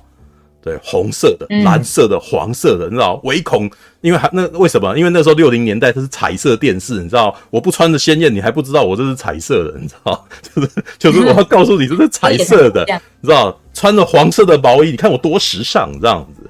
但是等到他们去拍电影的时候，就不是那个样子。电影是在一个全黑的场面场景里面，你看着那种全周天的那种哇，那个什么这十六比九的那种画面，然后再看着那个荧幕，然后呢？每分每秒都是重点，知道？所以，呃，他必须可能就是，而且他可能只有两个小时或者一百分钟的时间去诠释这个内容。所以呢，以前呢，在那边一直反复，像台湾还有一个情况，不是讲吗？三天之后还可以再追上剧情嘛？对，所以什么事情都要再重复讲、重复讲、重复讲，唯恐你不知道，然后我还内心内心戏，你知道 OS 跑出来这样子，或者说一个旁白说他们现在怎么了，你知道吗？但是电影不是这样子的，电影的情况是，你如果把这件事情全都讲完，你的时间就超就就已经过去了。所以他们通常是必须要简短的台词，然后或者是用一些别的方式来告诉你，有一些叙事，比如眼神的传递，或是音乐或音效哦，旁边响一声你就知道这时候有人进来。你不会在电影里面看到有一个人走过场，知道，走走走走走走去那边开门。但电视剧会这样，你知道，走走走走走去那边开门这样。但电影不会，你只会听到一个。撞门的声音，然后那个人就已经出现在这边，或是某一个人说我们现在要去哪，他他们就下一个卡，他们就已经去了那边，让你去哦，很容易去能够去立正立刻去理解这个内容，然后在一百分钟里面把一个主旨讲清楚这样子。所以电影的叙事跟电视剧的叙事有很大很大的不一样。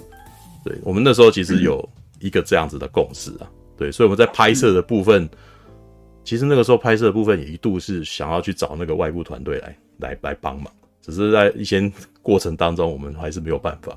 对，但是这也是因为这样子，然后那时候阿胜 被被我找进来，我那时候都觉得哇，我超幸运的，你知道吗？因为因为那个时候找阿胜啊，他是。我那时候只是因为觉得他逐格剪辑，你知道吗？然后他每次在讲一些那个动作片的剪辑方法，我内心是有同感。当当然我没像他那么认真，那个什么，有些时候也不一定真的同意他的那个观点啦。对，就是，但是呢，我那时候觉得他这个东西有一些部分的东西，我其实觉得，诶，他可以处理这个。然后呢，我还记得当时是应该是郑家在问啊，刀说艺术想要做那个预告片吧？预告，预告片。然后我就跟周替他们介绍啊，我觉得那个什么。阿胜可以，你知道？其实郑家一开始想叫我剪，我想不要？对啊，你看我想说节省成本的人，我那时候想说，哎、欸，我今天每天在跟我，我在每天在跟老板追剧本都来不及。虽然他叫我弄，我心里面是一定有点痒，你知道吗？因为我内心深处一直在梦想能够剪一支动作片，你知道吗？对，我我之前在游戏在游戏公司的时候，已经那种疯狂到他们没有预算，他们想要做每个月一度的那个宣传，你知道吗？然后我。他们找已经预算低到没有办法找真人来做普莫影片，然后我就直接请那个电竞选手录了一段那个枪战的画面，然后我硬是把它剪成一个那个动作场面，然后还设定角色设计啊，然后什么什么干嘛还恩怨情仇什么东西，每个月出一集，你知道？那是我内内心到目前为止内心觉得我最接近我有在剪那个动作片的那种，对，但是衡量时间我没办法做，所以我就接那个什么，想说，哎、阿胜好像可以。结果我没想到，我打电话给阿胜的时候，阿胜说：“霹雳布袋戏一定要找我来。”然后想，哎、欸，愣一下说：“呃、真有怎么？那个我只只是想说你好像会剪而已，怎么你怎么激动？你知道？结果后来发现，你刚你们刚刚也知道了嘛？他刚刚那个什么，一口 一开口就停不下来，你知道？这家伙其实是疯狂的霹雳布袋戏的粉丝。然后呢想说，哇，弹掉了，弹掉了，你知道？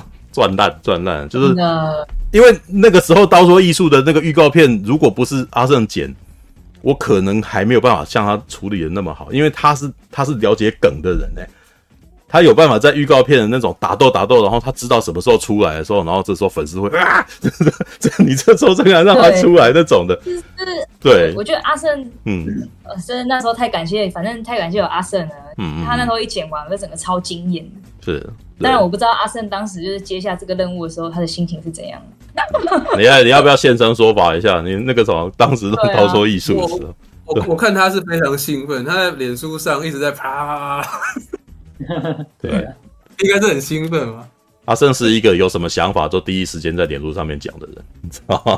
对，OK，来吧，来那个阿胜，你想一下你当时弄刀说艺术的时候的开的那个心情。对，嗯，没哎，你没有开麦克风是吧？对，哎阿四，麦克风，麦克风，我亏，麦克风我亏，我想的是我恭维真的，对，有吗？没有没有。没有没有没有。没有的声音哎，喂，太激动了，就是那个麦克风捏爆了吗？有吗？现在？哎有有有有有有。有有，有,有。好，OK，那高说艺术，其实啊，我我我很喜欢霹雳早期。嗯。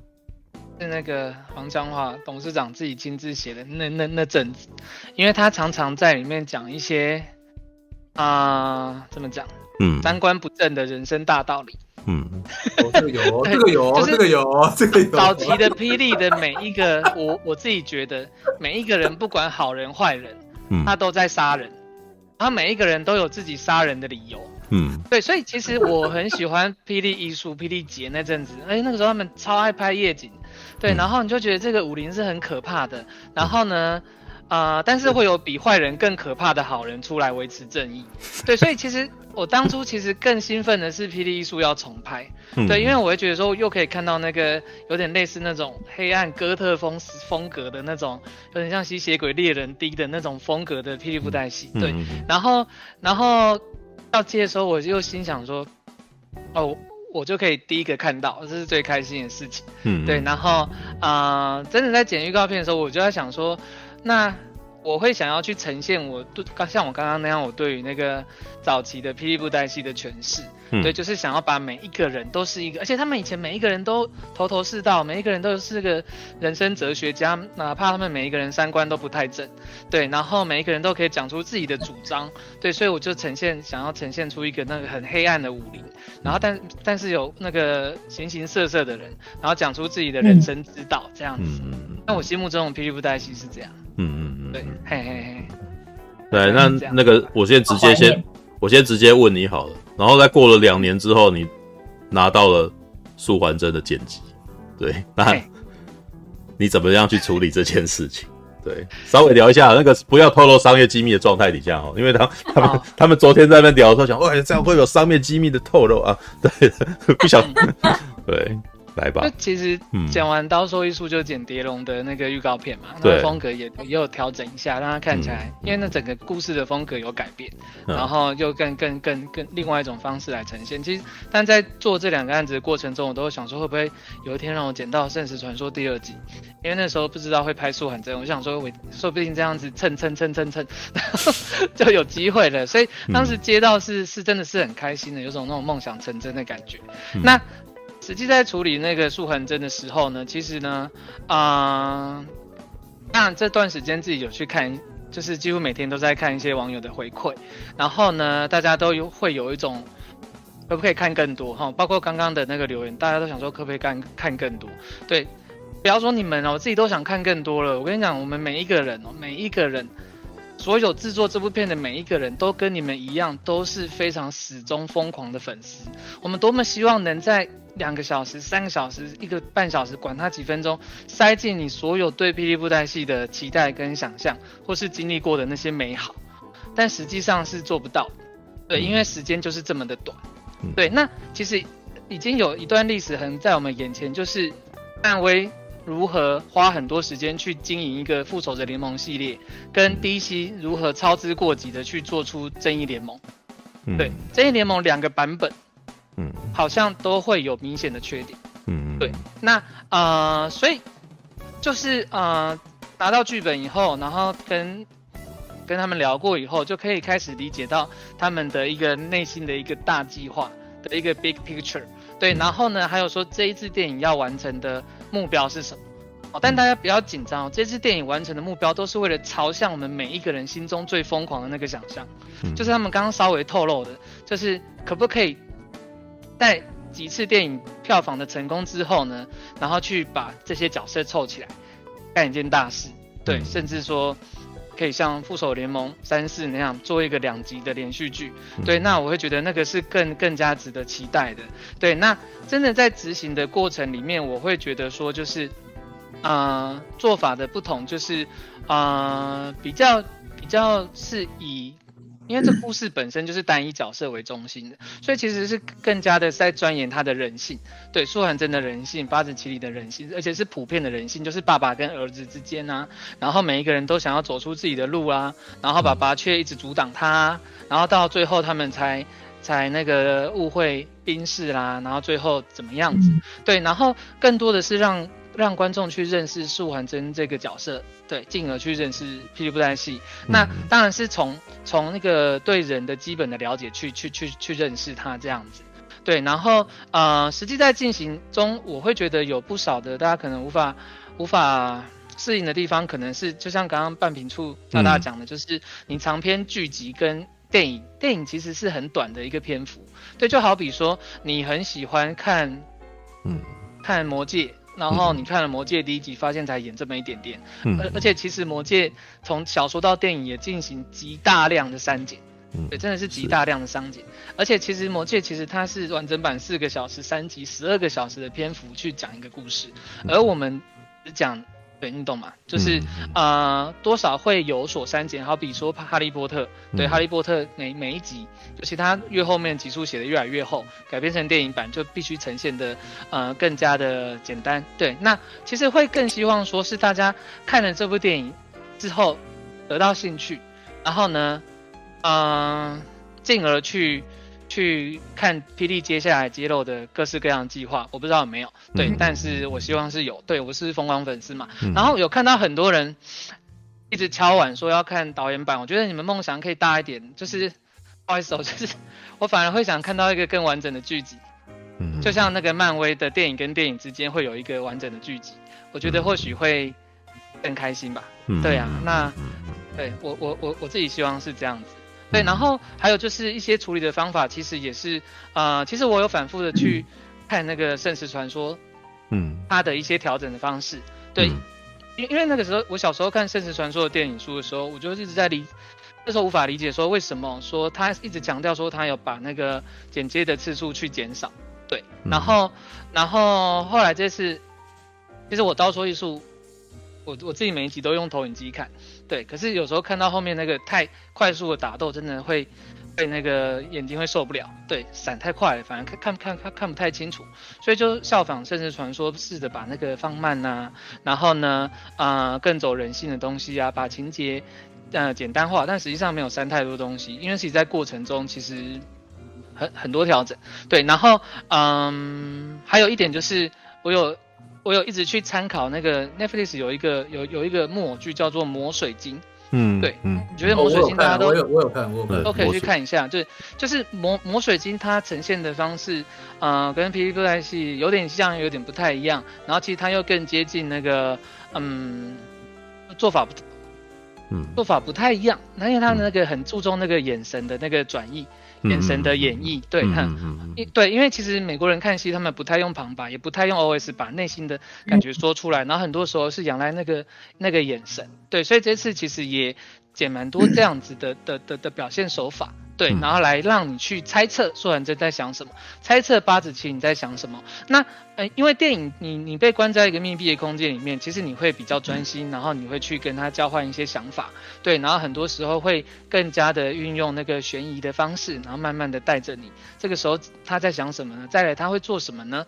对，然后而不是像电视剧或是长长篇剧集那样子，呃，有比较多的旁白的讲述吧。嗯，对，类类似是这个样子。嗯，对对对对。嗯嗯嗯，对，这一点的确是我自己后来在看到那个什么，他他真剪出来毛片的时候，我印象最深刻的是雨中这个角色。宇仲这个角色明明也不是大角色，然后特写一堆，你知道吗？然后在那边，因为他偶头又做到好像他好像不是一个好人，你知道吗？然后然后每次给他拍特写，说这家伙是不是什么阴谋？你知道 为什么两个人在讲话的时候一直带他特写？你知道？因为如果观众有呃，大家那个什么观众们有去看啊。朋友们有去看那个什么这部片的时候，你可以注意一下，这就是所谓他带用眼神带画面，你知道？对，这边不是大家看过的嘛？这可以可以嗯嗯可以讨论剧情的嘛？我不知道了。可以啦，我其实哎，叶未眠的一个特色就是从来你知道我有一个外号叫雷神，你知道？雷神半瓶醋。要要爆雷喽！OK，好啦，是可以聊的啦，是可以聊的。对，好吧，来，其实宇宙嗯。很好的案例啦。戏中他本来没什么篇幅，嗯，但戏中需求他要被误认为是幕后的坏人嘛，开始嘛，对。对啊，所以能够透过的方式就是只能给他多一点特写的镜头，就别人在讲话的时候，然后反而是 take 他的特写，不是 take 别人讲话的人，嗯，对啊，嗯嗯，所以像宇仲，因为我看了阿胜剪剪的东西，事实上宇宙这个角色剪的非常有趣，嗯，事实上宇宙他第一次出来。第二次出来，第三次出来的音乐，大家可以听听看，嗯、都都是走一个低音，并没有旋律的东西。尤其是有一次出来，是他好像在准备那个场景要进入三声居之前，有一个他的眼神，嗯、然后我的音乐只给他一个咚咚咚咚咚咚咚咚，只是一个低音的贝斯在走而已。嗯嗯、事实上是一直想要引导观众说，他好像有点什么。啊、但是他第一次出来的，我有一个大提琴啊，我们在混音室里面，我还请那个。请那个混音师说啊，我们本来一个录的好好的大提琴，嗯，然后呢，加上一个电子的破音，就大提琴变成破的，嗯嗯，你知道吗？听起来就很像那个《神力女超人》里面的大提琴那个啊啊啊啊！就是我一直在丢暗示，丢暗示，丢暗示，但是大家不知道后面会会怎么样。事实上，我也是 follow 那个剪辑，我觉得那个眼神的做法是很有趣的。那在。呃，PD 的证据当中的剪接比较不是这样子的东西，所以会用另外一个做法来来做，而不是我们在极短的时间当中，好像玩一个我们埋一个东西在那个地方。嗯嗯。所以我觉得那个电影的结构上的确是这一次大家觉得，哎、欸，可以用另外角度来欣赏。我觉得它是非常有趣的东西。嗯嗯嗯嗯。OK。我我觉得亮君可以讲讲看那个素材这件事情。素材。我看还是很多人在还在一直在纠结这个。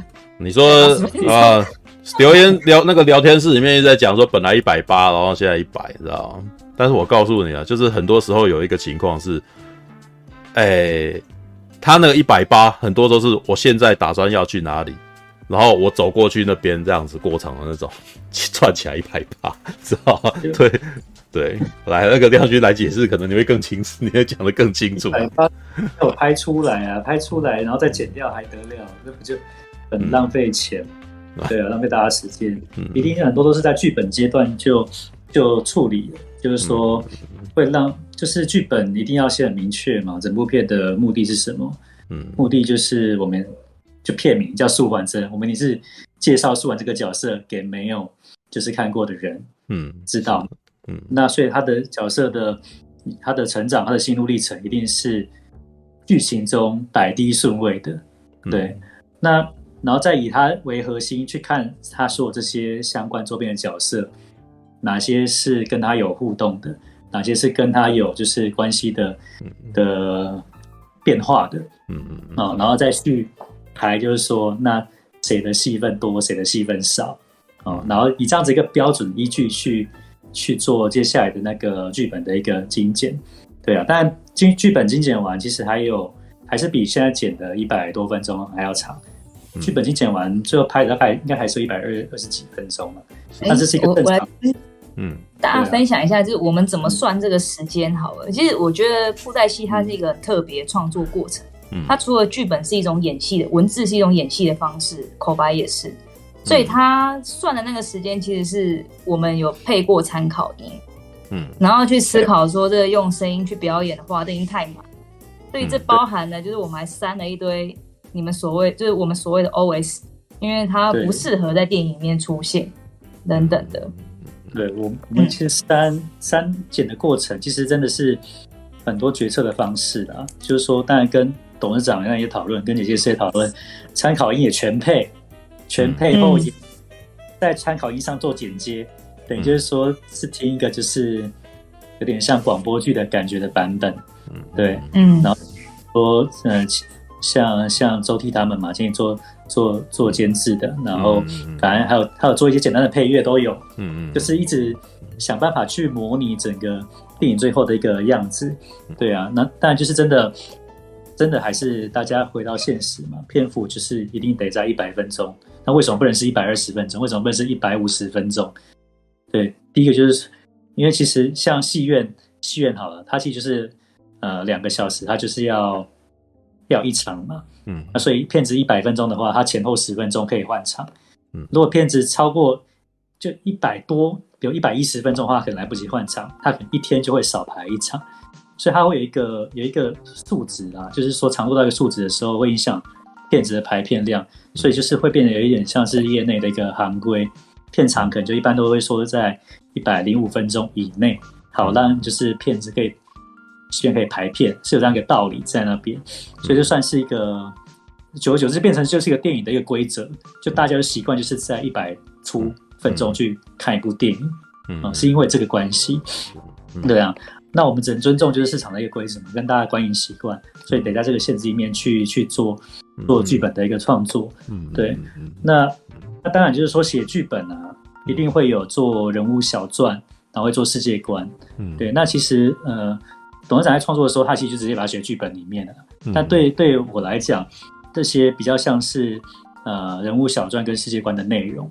嗯，那他会他会把这些内容就是把它内涵，就是说他会把它融入在角色的这些反应里面。嗯，哦，然后最后就会让还有就融入在就是说他们遇到的事情里面。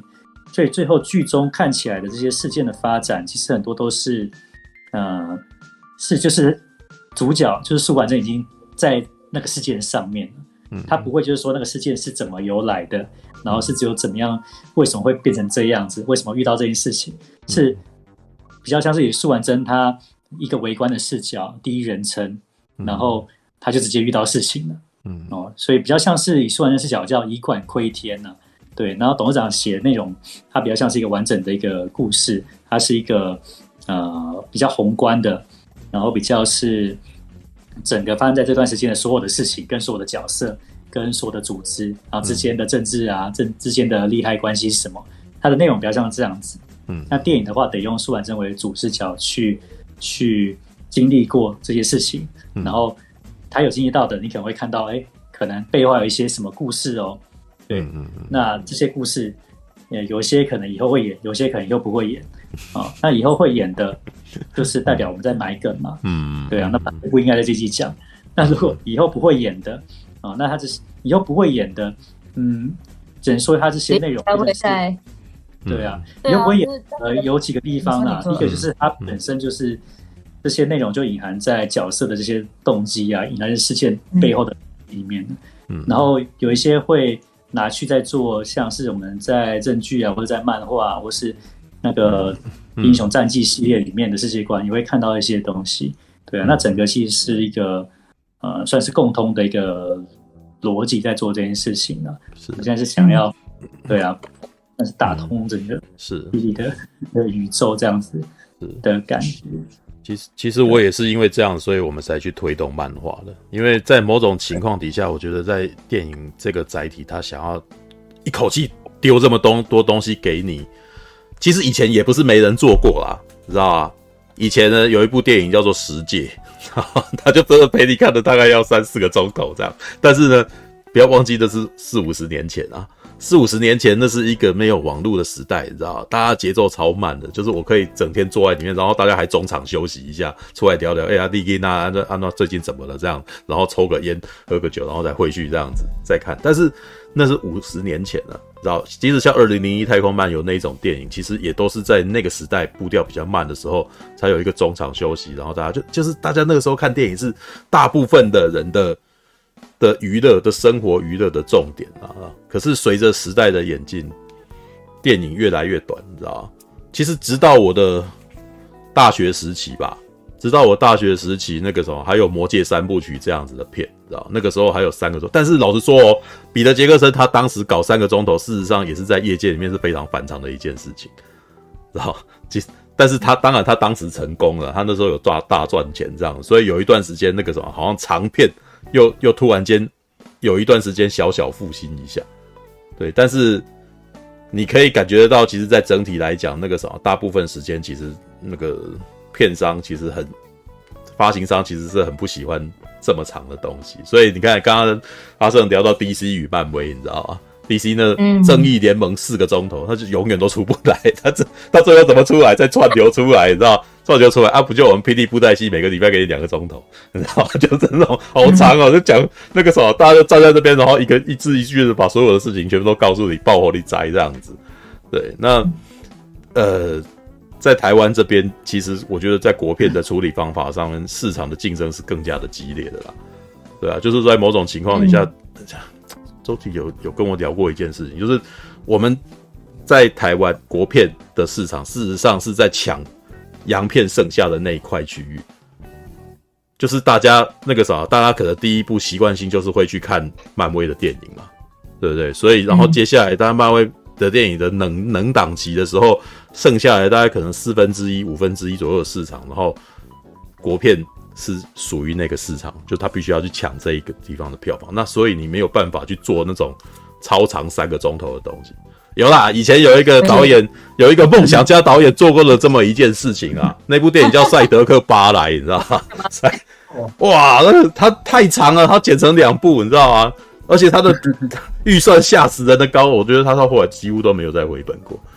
对，所以这把它做成一百分钟是一个那个什么，是一个基于市场的考量，它必须要，就是人家只给你一百分钟让你讲故事，那你有没有办法？就比如说我只给你五分钟让你讲一个笑话，那我我要先从前面的铺陈开始嘛，那一定不好笑啊。我一定会开始跟有一个人怎样怎样，然后立刻就进入重点这样子。电影的一百分钟的铺排其实是基于这样子的部分，剧本才要这样子的处理。然后好了，我说回应一下那个很多人这边讲，所以黄金鱼只有那么一点点哦。我跟你讲啊，里面所有出现的设定，它背后都有一大堆东西在里头，你知道吧？对，就是你只要去问老板哦，黄强华，他就哇，赶紧供啊，然后然后就超长一大截，可是。就像廖勋所讲的，那可是这部片叫做什么？叫素还真，不叫黄金鱼啊！所以你一定要把你一定要把主旨 黄金啦，对，就是 那要叫什么？《霹雳英雄战记之黄金鱼传奇》不是啊？对，对，所以你要把我说真的还蛮而已，那还蛮厉害的吧？突然间对，但是我们的确也还是有希望这个，因为。老板讲的东西太精彩，我每次看都哦，那个很像听故事，你知道吗？哦，这样子对。然后我内心身为制片，我在交战。哎，可是老板你这样子，我今天交不了差呀。然后什么？可是他又没讲得很精彩，我说哦，然后对，然后我们所以后来才会想办法，就是说我们希望说他这个故事太他他的这个什么这样子的世界观这么的大，你我们应该可以有别的媒体去出来把这个世界观再诠释得更清楚一样，所以。谈物语才会出现，谈物语其实真的有点是电影那一百分钟里面有出现过的东西，但是他不会跟你细讲那些细节，然后在漫画里面突然间会告诉你说啊，五山在哪里呀？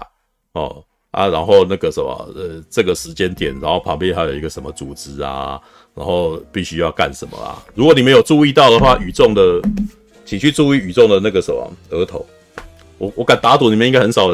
到目前为止，我看网络上面的聊天，还没有人发现这件事，你知道吗？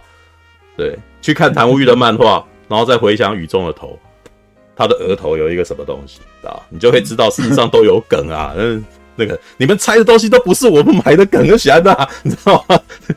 去看谭无欲嘛，对，看谭无欲，你就会知道它到底内容是怎么样。然后呢，谭无欲呢，我现在也要告诉你们，谭无欲的那个连载，你知道吗？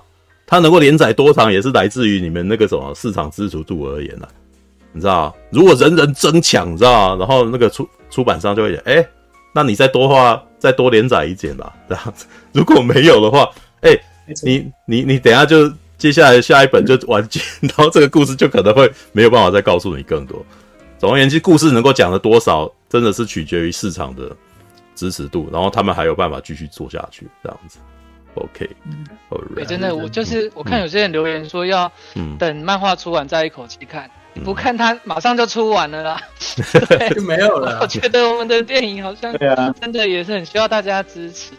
对，谈谈无谈无欲很难买啊，谈无欲超级难买。谈无欲有被我觉得超级难买的，对，超难买。那网络上那每个都是卖完了，就是很多人支持啊。就是去 我去那个。台中有一间那个漫画便利店，你知道，就是已经开了二十几年了。然后我真的从高中逛到现在，然后就是反正回回去的时候去看，你知道，因为我就讲了，以前的漫画是那种青年漫画、儿童漫画、少年漫画什么的，是以年龄为阶层来分。现在只剩下两种，BL 漫跟那个什么，就是男性向跟女性向两种这样子。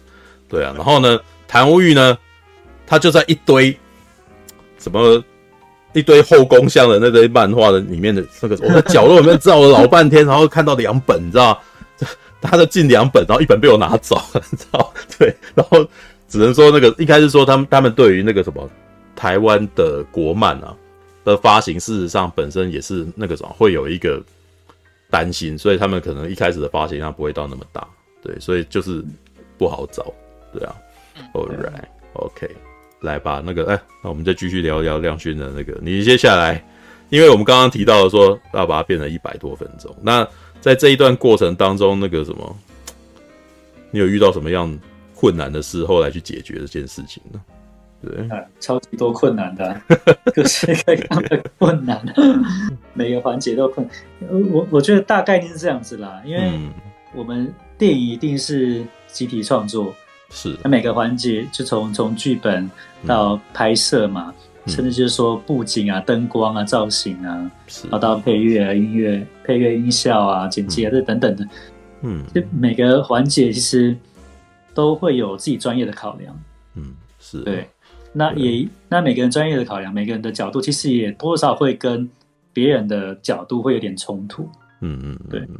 然后怎样，就是说，我觉得重点是怎么样建立一个大家愿意互相信任嘛，然后愿意互相彼此了解。嗯嗯嗯。所以像比如说我跟魏魏凡去进那个混音的时候，嗯，对不对？魏凡一定很在意自己的音乐有没有被。剪或是被 mute 掉哪一轨之类的嘛，哪一轨被拿掉什么的，嗯，对。可是通常在，可是通常在混音的时候，嗯、常常是魏凡主动去提，就是说，我觉得这一段让音效出来，嗯嗯，然后我的音乐就把它哪一轨就把它拉掉，嗯嗯嗯嗯，哦，我弦乐把它拉掉，我当音效出来，或者说他哪一段，他就说我就是让让对白出来。甚至音效也是常常说，我这一段也是整个都留白，就是只有让对白出来。嗯，就是说大家会去互相去为作品好，嗯，然后去给一个就是说，就大家会怎么讲？不是不是自己的本位呢？啊，就是对啊，就是真的好的作品，其实你应该是感感受不到，比如说感受不到导演这个角色。感受不到摄影机这个角，摄影摄影师这个角色，嗯，感受不到剪接师，感受不到动画师，感受不到配乐师，嗯，因为你在里面嘛，嗯，甚至感受不到编剧，嗯嗯嗯嗯，对，我认为好的好的电影应该是讲这样子的，就是说大家最终就是电影最后才是一个成品，嗯，然后过程中每个、嗯、每个人的工作啊，虽然就是说我们事后会去逆向工程，会去看每个人的工作没有错，可在那个当下，嗯，就是电影本身就是一个最后的一个成品。对，是，OK，对啊，所以，嗯、所以我觉得难是在跟，就就是怎么大家不同的角度的时候，嗯，要怎么样去综合大家意见，是，然后彼此互相可以理解，然后最后一个一共识出来，这个是比较难的。对，违反。对，我我我是要真心讲说，嗯，我真的觉得那个这次电影的团队啊，真的是大家真的太热血，嗯，所以我们。我自己本身是很感动的，因为我知道，就是身为一个创作者，自己要去做一些取舍，甚至是自己原本做好的东西，要再去退让，那很不容易。嗯，是。但我真的觉得，不管是魏凡啊，或者是阿胜啊，嗯，或者我爸啊，我爸也算是一个创作者，参与在这里面。嗯嗯。最终大家都想要去做的一个改变是，嗯，这次素还真的叙事逻辑就是不一样。嗯嗯。但他们就想要。让这部作品可以达到他们期待的目的，嗯、就是一般人可以看懂布袋戏，尤其是台湾普遍对于这种英雄类型片是不信任的，嗯、就是对我们国片做英雄片是不信任的状态下，要能够进去看，就大家就是想要达到这个梦想，嗯，所以我就看到就是不管是 反正魏凡跟阿生。我哥每天都在刷评论，每天都在想说，到底有什么可能性可以邀请更多人进来看《不还真》？嗯嗯嗯嗯，这真的很感动。嗯嗯嗯嗯，对，不是要自吹啊，啊，但真的邀请大家用一个开放的心去看待，嗯，重新认识我们最熟悉的角色。嗯嗯，像我今天也带我朋友去看啊，他也没看过布袋戏，我在花莲看。嗯嗯嗯，然后我就发现他们没有看过布袋戏的。这些粉丝们反而可以去了解说，呃，他怎么去跟素还真这个角色有共鸣，尤其是那时候那个什么，就是像那个羽林军，我印象很深刻。羽林军他打那一场武戏跟那个什么，嗯，我看一下二乔山的那个长柏军打架的时候，那里面有个细节，一般人都看不太出来，因为打太快了。就是羽林羽林军先用拐杖把那个。宇欢给勾回来，就是勾到他背后，他才真的跟昌坡军打起来。他们是看到那一点才发现，嗯，对，所以昌坡军真的是爱他儿子，嗯嗯，他即便跟别人打，他都要先保护他儿子。啊，羽林军啊，羽林军是羽林军。你说羽林军在那个跟昌波军打？哦，刚刚讲错了，是是羽林军。羽林军这是爱他儿子，拍谁刚刚口误？嗯，抱歉，大家口误。对，所以我我觉得就是大家在共演的期间，他们是去作为一个观察者，再去想说这些偶戏们他们为什么会有这个反应，因为他们呃一般观众还得理解就是偶戏他们表演的形式。嗯嗯，而他们没有管哎、欸，我发现他们看根本没有管。他说：“哎、欸，还有这个动作，嗯嗯。”然后我就问他说：“那你看得出来这个素还真他到底要表达什么？”嗯，然后他就说：“就是成为自己啊，他就在做成为自己这个选择。”哦，太厉害！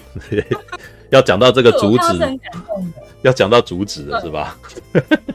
对对对对。然后因为我们就在那边讨论啊，就这个情节对他们俩已经太过复杂了。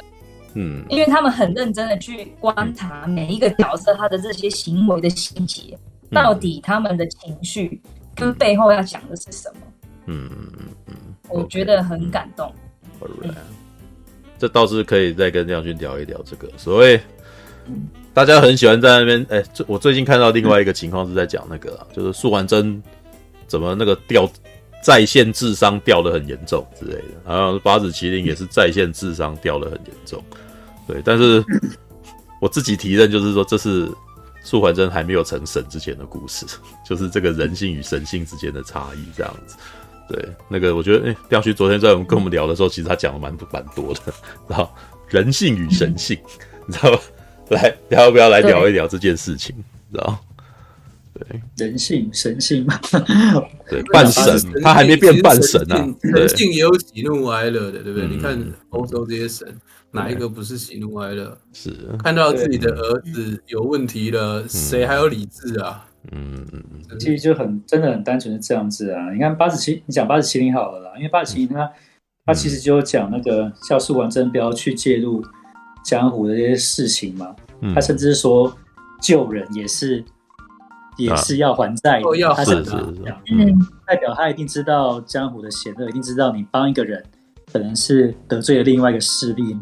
他已经是也是也是个老江湖，那他为什么会在那个阶段看到看到那个嗯，看到呃苏婉正通缉令的时候，还会跑去环宇堡要讨回公道呢？还要帮苏婉正出口气？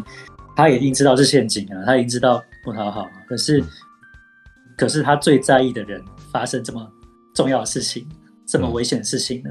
嗯，对他来讲，他是他当然会过去啊，然后他。嗯他其实会觉得，就是素还真已经被抓走了。嗯，那被抓走了，你还有什么方式？你当然是马上要过去啊。他哪天他会被你晚个五分钟，突然间就被斩斩首了，你怎么知道？会不会？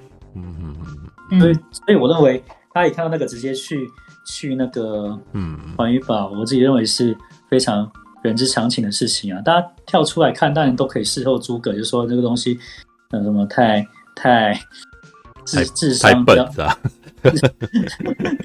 嗯，可是如果当逆事情的时候，真的，嗯，真的，如果那件事情对你很重要的话，一定是不顾一切的，是，绝对是不顾一切，嗯，对啊，我也也去了啊，嗯嗯嗯，对啊，那然后故事的主旨啊，嗯，故事主旨其实有几个部分啊，嗯，但主要是讲自己苏万珍他自己的角色的，那个算是成为自己的一个历程嘛，成为自自己。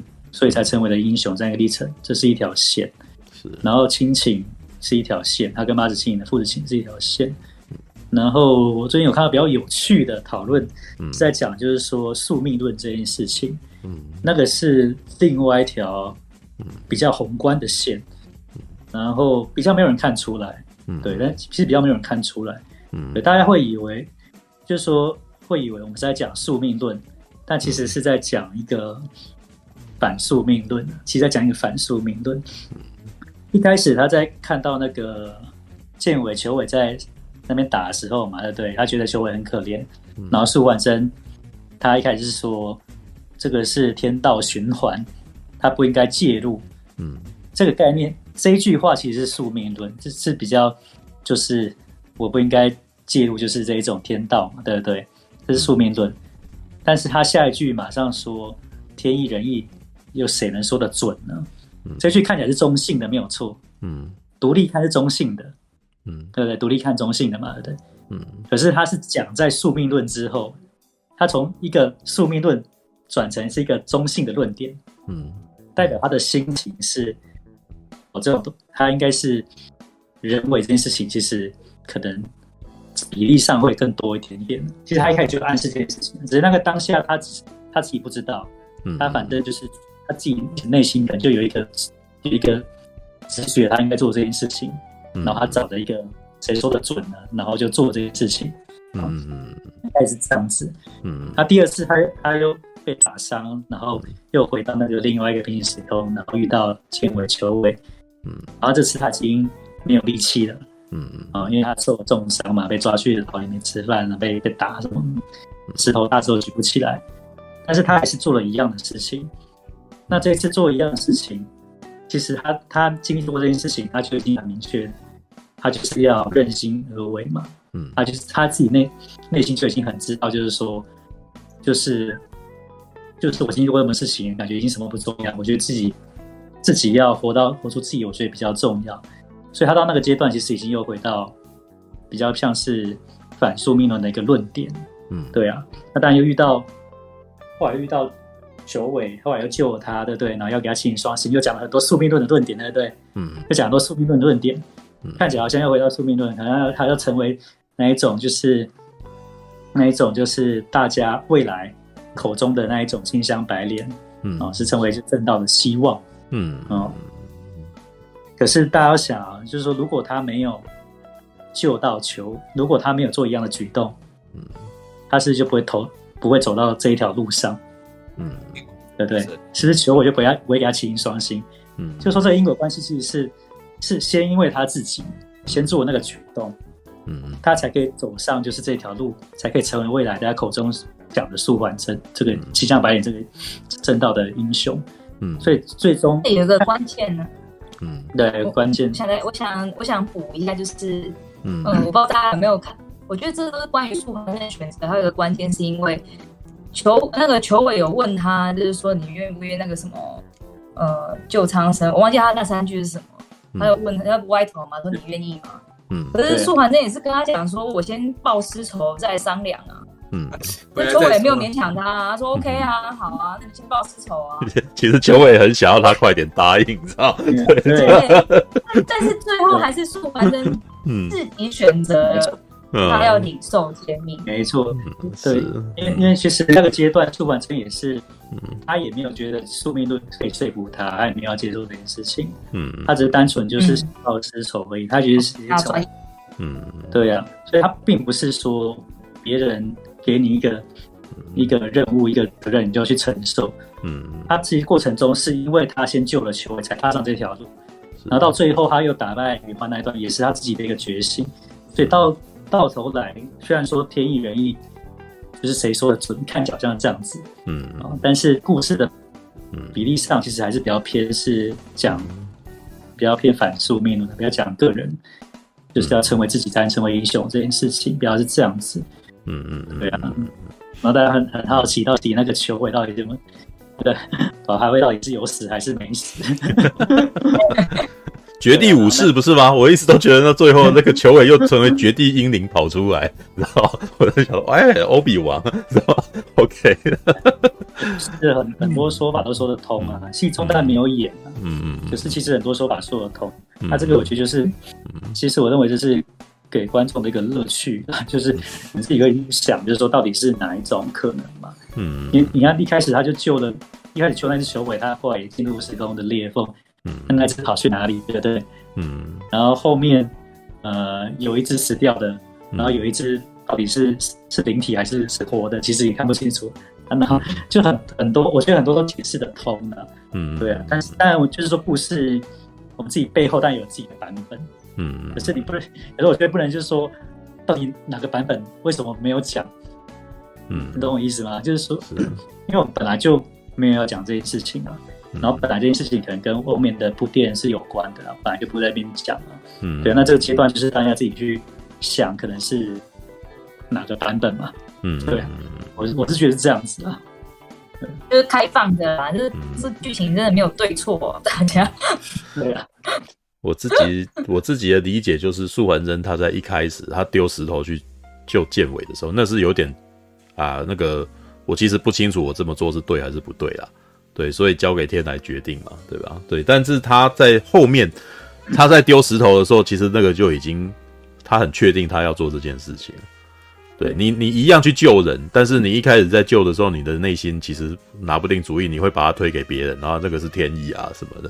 但到接下来，他拿石头去丢丢剑尾的时候，哇，人家都还要拿这个尾巴来刺他，什么他还甘之如饴嘛，他还是从来没有这么舒畅过，哇，一直接顶嘴，你知道吗？对，那那个其实就是已经要下定决心要去对抗这件事，要为了要这个要去救裘伟，对，路见不平拔刀相助，这就是武侠。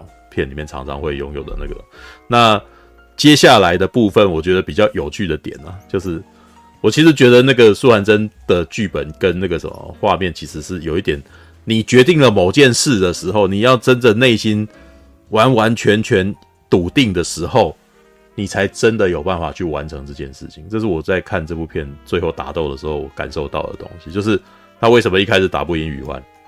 那他应该是先，因为他一开始先讲说，我先报私仇再说嘛，你根本就还没拿定主意嘛，对啊，所以就在那边打的时候，哦，虽然打得冰冰冰冰，但是到最后，人家宇欢那个什么，还是有办法把你，因为你其实就是一个拿不定主意的人嘛，所以他最后才会有一句台词说：“我欲我素还真愿领受天命。” 对，当他能够领受天命的时候，他才可以面对责任，然后面对责任的时候啊，承担责任的时候，才开始去。我才才真的能够击败他的对手，这个是这个剧本他其实在在讲的事情。那还有一点，我其实也，但是我身为观众，我觉得里面有一点真的是很很吊诡，你知道，他既是反宿命论，他也是宿命论。虽然廖庆在讲说反宿命，可是我真的觉得这件事还真是有够宿命的，你知道，因为而且他就一层一层啊，因为一层一层，你你知道那个。这部片呢，其实一开始好像在讲素还真，他觉得他自己不自由，你知道吗？被爸爸规范，呃，对他的师傅规范，所以他不自由，你知道？所以那什么，他不是很喜欢吟一首诗嘛，所以就随风放去不自由这样。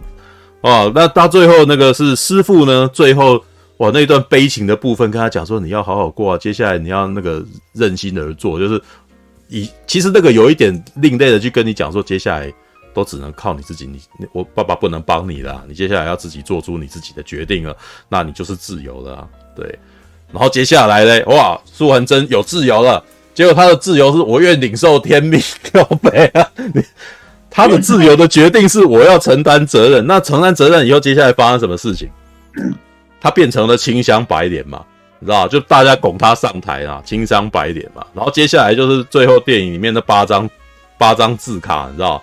那八张字卡，你知道？我相信很多那个什么老戏迷里面看的这么热血沸腾，但是从我眼中看起来，哇靠妈！素还真接下来苦难不断，你知道？他接下来就是打不完的日子，你知道？就是他觉他要领受天命了，然后接下来就一路打过来，八八张八场战役，他就是从来都没有自由过，你知道？我以观众，我现在那个什么，是以观众的心情在讲说，素还真是不是有一天会踢赌篮？你知道？就是。因为他从他开始，哎、欸，素还真有一部有一个样子，其实跟一般的武侠片很不一样。他不像，他不像那个什么最近的那个剑魔嘛，对，那个他不像最近的剑魔，或者是像狂刀那样，或者是像叶小三那样，就是他们他们在意的，好像就是自己身边的人这样子而已，然后。快意恩仇，你知道，像像以前剑魔，就前前一阵《曹林阙》里面有一场戏是剑魔，只是因为他的好朋友喝酒，很有一个人他爱喝酒的人，然后就死掉，然后他会为了他去报这个仇，然后那个什么，我不管他做的事情是对还是不对，反正你伤害了我的朋友，我就是跟你没完啊。那然后他在念出那一段的时候，哇，我好感动啊！剑魔，你真是真男人，奥神州真男人，我好，我好，你好帅，对。但是素还真的情况，其实他身为一个侠，你知道吗？他管的范围好大。他不是他在这种情况底下，一开始你看素还真这部片，他一开始可能还是为了八子棋灵去报仇，但是从八子棋灵报完仇以后，他接下来所管的事情就是整个武林的事情，他变成整个霹雳山的公道伯，知道吧？然后变公道伯，然后什么，在大家拱他上台，然后你就会你你应该去思考一下，有一个人二十三岁，然后刚解决完一件事情又，突然间变成镇长。然后这个镇长好像还无偿的，你知道？你你做不好，人家还要骂你，你知道吗？就是哇，这这真是一个很痛苦的武侠，然后一开始就变武林盟主，真的很痛苦，你知道？如果你没有看金庸片的话，你如果有看金庸的小说的话啦，金庸的小说的主角，你知道吗？通常不干事的，不增加，不参加任何组织，他过最爽，你知道？像令狐冲啊，最后不是说哎绝迹江湖吗？爽爽爽，你知道吗？啊，谁做谁过得最辛苦？张无忌。做高冷的啊，这个也不行，那个也不行啊！我妈妈那个时候说我不可以得罪女人，那那这四个女人都在那边哦，我要我要保谁啊？责任好沉重啊，这样子啊，对，苏寒真的有点属于张无忌那种状态，你知道吗？这明那么快就当明教教主，啊，什么事情都要你你去决定啊？你你你你就那个什么盖瓜承受所有的问题，你自己里面有人要你你你你的帮里面有人去处理事情，然后你还要帮他背啊？你喜欢赵薇啊？你喜欢赵敏嘛？对不对？他赵明那个什么做错事了，那你现在喜欢他，你就还是要保他，可怜哦。嗯、对，其实我觉得最后我在看素还真的尾巴的时候，我在我我也是有热血到了，因为那个魏凡他那段音乐他妈超厉害的，知道？但是我后来 再回去听的时候，我就会想说，哇，那首魏凡写的那首歌也有一点像是霹雳的那一群人，他们接下来就是一路以来的那种数十年以来的那种。他们的那个辛劳，然后在我在那脑袋里面就在想，这八个八张图，你知道吗？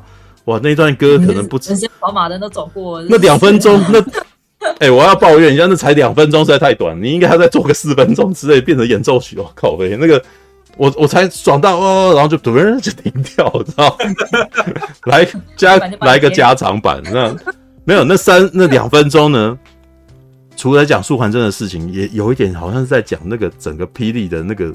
公司，你知道，他们这一群人，然后在这么多年来所做的那些东西的那种，好像在讲这些人在做出这些戏的这些辛劳的那种故事的感觉，你知道？我我那时候因为你知道有有在那边追剧本啊，有在那边弄偶戏啊，有在那边还要找信义去弄那些道具什么的，你知道吗？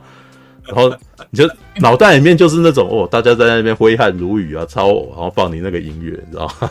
对，哎、欸，然后放那个人声，对，所以哦，我那一段时，我那一瞬间还真的有点泪光，那个什么眼泛泪光，你知道吗？好吧，这个是太太我人生太深入这个局内，你知道，所以才会有这样子的感觉。好了，我先哎、欸，我留我留给我这个手，我拉一点时间来问魏凡好了，你做音乐。对你电视剧与电影的音乐上面，你所做了什么样子的变化？你知道，因为你又是个又算又算是一个非常核心的霹雳粉，然后可是你又同时又是音乐那个什么，在音乐配乐界的那种专业人士，那你是如何融合这两者呢？对，因为因为这个以霹雳正剧的的音乐的使用方式来说，通常都是。它会比较像野台戏，就是说，它一个音乐放在那里，人物出来就是一个人物音乐，然后场景出来就是一个场景音乐，呃，这个是大家都听得很习惯的东西。嗯，那怎么样要在电影的剪接以及电影的叙事当中，要稍微融合这样子的一个东西，然后又要有融合比较电影式的语言，我觉得一直是一个很不好拿捏的东西。我简单讲一个例子来。来说好了，以前曾经我有个有个朋友跟我说，他看 P.E. 的剧会看不懂，为什么？其实主要还是在音乐。嗯，他他提了一个角色叫做黄杨耿日，这个是一个好音乐听起来比较吵一点的角色啊。嗯、那他在他在晚上在读书的时候，嗯、他的角色曲也出来了。嗯，然后呃不没有没有看过霹雳布袋戏的人会觉得，哎，他是不是要发生什么紧急的事情？因为他的角色曲很激烈。但是其实没有，他只是在看书。好，因为他的主题曲很激烈的关系，对。对，所以像这种的，嗯，那那霹雳的戏迷其实非常的厉害，他知道，OK，这个角色曲是角色的内心世界，嗯，但是很多呃对布袋戏不熟的人，他会以为这个不是内心世界，这个是他外部的世界，是即将要面临的什么事情，嗯，所以在理解剧情上面，其实常常会有一些些的出入。嗯，那接下来还有一点就是说。呃，霹雳的证据有大量的旁白会去提示现在在做什么。嗯，那都是变成电影的时候，如果它变成电影的时候，它必须要折中，呃，可能几个镜头、几个画面，它就会切到，嗯，它就会让你知道那个在讲什么东西，因为篇幅实在是有限。嗯，那所以音乐是不是能够像霹雳的证据那种做法，比如说先有一个前奏，再有一个主歌，再有一个副歌，它比较像是一个歌的概念这样子去做。我觉得在某些时候可以，但是在某些时候是没有办法这样做的，因为镜头语言跟时间都不一样。嗯嗯嗯。举个例子来讲，其实我以前曾经接过一个呃古装片，嗯，那那古装片很好玩，它里面有一个人要自杀，嗯嗯嗯，那这个人拿起刀以后呢，然后我就贴着画面写写他的音乐，然后我就想说他什么时候才要刺下去？你知道他从拿起来到刺下去花了十一分钟，靠！他那个镜头要先带到爸爸的脸，爸爸先讲一声，然后再带到妈妈的脸，妈妈说不要啊，怎样怎样，然后带到他叔叔的脸，然后叔叔就开始回忆过去他小时候怎么样，靠北的，这张力不见了吧？那这个是电视剧，基本上是常有的，所以什么？所以刚刚阿树你讲的说，呃，大家用一个很小的电视在看电视剧，然后可能呃三天不看回来看还是看得懂。嗯，那其实像我我家附近有一个人，他是在卖臭豆腐的，他是一边在炸臭豆腐，一边在服务客户。嗯，是。然后他用手机一边在追电视剧，嗯，用手机这么小的东西，所以电视剧的东西基本上就是说，它的呃叙事结构上面没有像电影呃这么样的快速。而且它需要大量的一一些东西，不断的去争夺你的目光，比较没有办法像你像电影院一样，你沉静下来，好，你看好好看这个剪辑，好好看这个音乐。所以这个东西我的转译上面，嗯，上呃，我要怎么样用这个音乐去解释给没有看过布袋戏的人，明白这是在做什么？然后我也同时希望能够让的戏迷能够看在里面看到一些他所熟悉的东西。嗯嗯，呃，我觉得这是。呃，当然有很多的困难点，比如说在疫情的时候录音也不是那么容易啊，什么样子也不是那么容易。嗯，但是我觉得最难的还是怎么融合呃野台的那个习惯的音乐、声光效果，以及嗯嗯嗯呃不是霹雳粉的人，他怎么看得懂这个东西？嗯嗯嗯，我觉得花最多的时间是在这个地方。嗯嗯嗯嗯嗯嗯嗯，所以可能会很多的霹雳迷会觉得，呃，这个音乐听起来它没有一个熟悉的样子。嗯，那事实上都是因为很多的折中。嗯嗯，我想这过程当中比较困难。因为电视剧跟电影的音乐的不同是，其实过去霹雳的正剧的音乐都是先把音乐做好了，然后等到这个人出来的时候，然后就放就就开始放他的主题音乐这样子。对，但是电影音乐的特色是。它整部毛片出来以后，然后接下来是为了毛片的里面的人的情绪，然后去量身定做，说啊，他这时候的气氛是要怎么样，然后这个时候我们必须要为这个东西去编写一段音乐，这样子。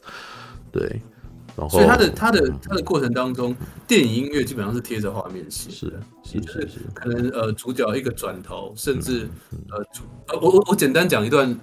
例子啊，来来跟大家分享好了。比如说，呃，八子麒麟捡到素还真这一段戏，如果他以 TV 的感觉来写的话，嗯，首先八子麒麟在一个月黑风高的夜晚，可能我们会有一个旁白，八子麒麟发生是什么是什么事，然后他孤单的走在这个武林道上，然后突然之间听到了一个小孩的声音。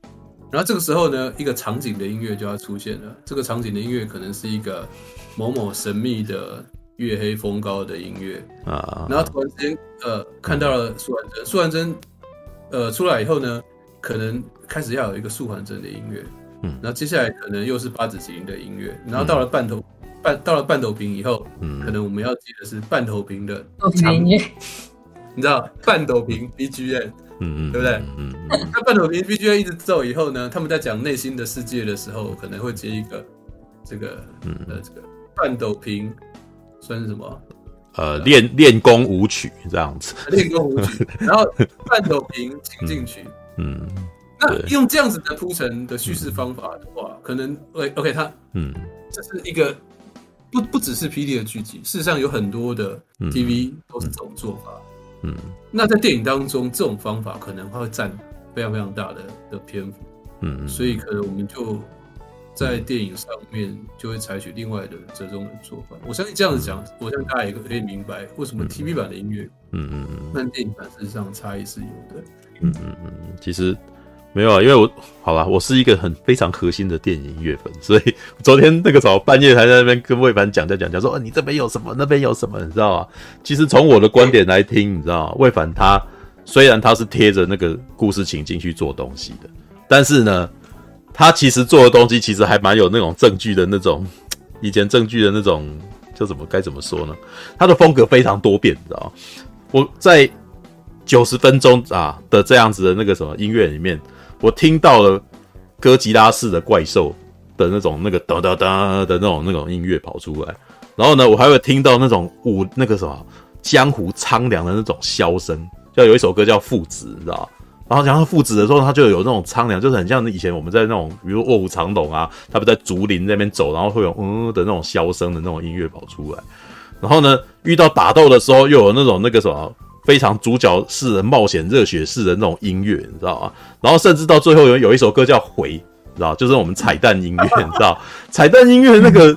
突然间，电子音乐就冒出来，电子音乐冒出来，而且非常的一九八零年代风格。什么叫一九八零年代风格？我以前在玩街头快打街机的时候，我投十块，然后就会有那种电子音乐，噔噔噔噔噔噔噔噔噔噔噔噔噔噔噔，然后哇呀的那种声音，你知道，就是配着打斗的声音。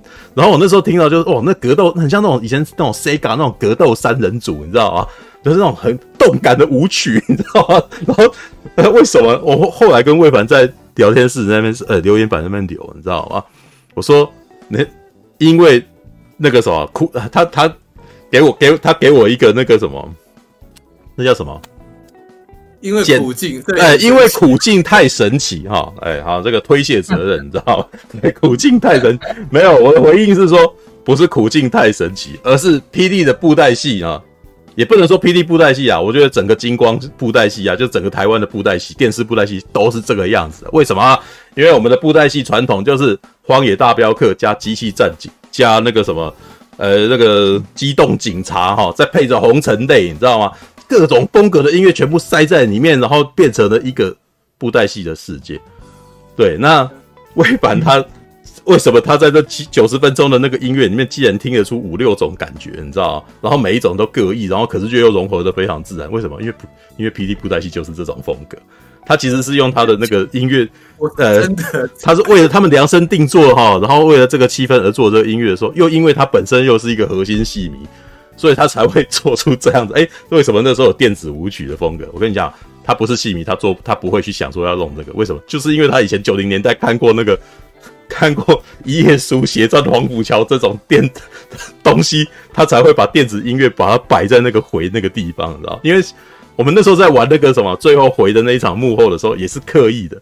我要让你去思考说，哎、欸，我们以前九零年代的时候看的时候就这样子，然后素还真出来了，转一圈，然后然后谭威出来转一圈，这样子，哎、然后秀一下这样子。对，那为什么？因为九零年代的时候就是这么的，知道？就是这么的张扬，这样。我们在暑假的时候看那种老老片，就是什么、嗯、什么寒山樱花香啦，嗯嗯嗯。然后那时候好像大量的有一些日本的 New Age 音乐，然后那时候刚好是日本的 New Age 浪潮，新浪潮，嗯嗯嗯。所以，我是我一直觉得布袋戏配那个音乐是一种很特别的 feel，那、嗯、那种 feel 其实，嗯，现在不容易找。嗯、然后那时候我看到最后这一幕的时候，即使是我们前面哦，可能是大家都。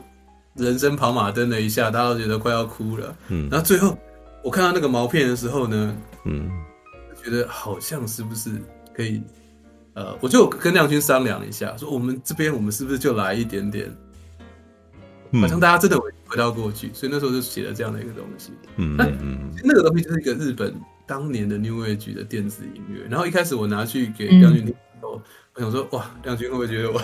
太夸张，弄这样的东西，OK。哦，亮君，你怎么你你是怎么给他过了？我是觉得心情蛮好的，因为我们就真的经历过，嗯，那个在彩蛋一定要玩比较开了，我这样认为。嗯，因为我永远记得那个那个那个氛围，你知道我的意思吗？然后我我看到有些呃戏迷留言说说我说那段音乐呃唐无玉跟苏文真的。动作有对节拍这件事情，其实是没有的，完全没有对。那，嗯，那为什么他会刚好对在节拍上呢？是因为你知道，我觉得布袋戏的超偶师他内心就有一个节拍器。你知道他们在做动作的时候会有。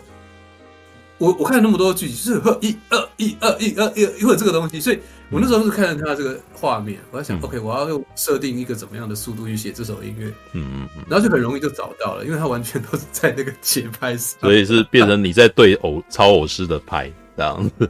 对，然后那阿胜姐呢是也有在节拍上，所以我就刚好写了一个音乐，嗯、然后我在我我在那个音乐里面用个八零年代的拍手的声音，嗯、然后就对在那个在那个同一个段的那就觉得旁边有一群人就哦。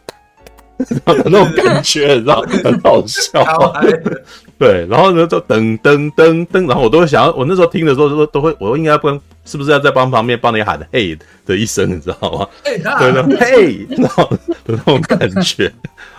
All right，对，没有那个回忆都在我们心里了。那可能呃，不是戏迷的朋友会觉得那一段，嗯，为什么会这样，会很奇怪。哇，那个事实上，我还是很诚心的希望我我们拥有一个。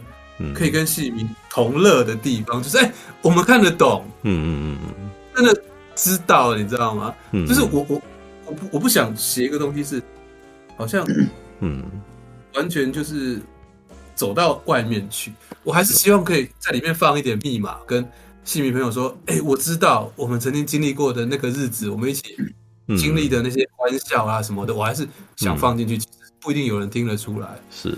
呃。嗯这个心对我来讲是，嗯，一直有的。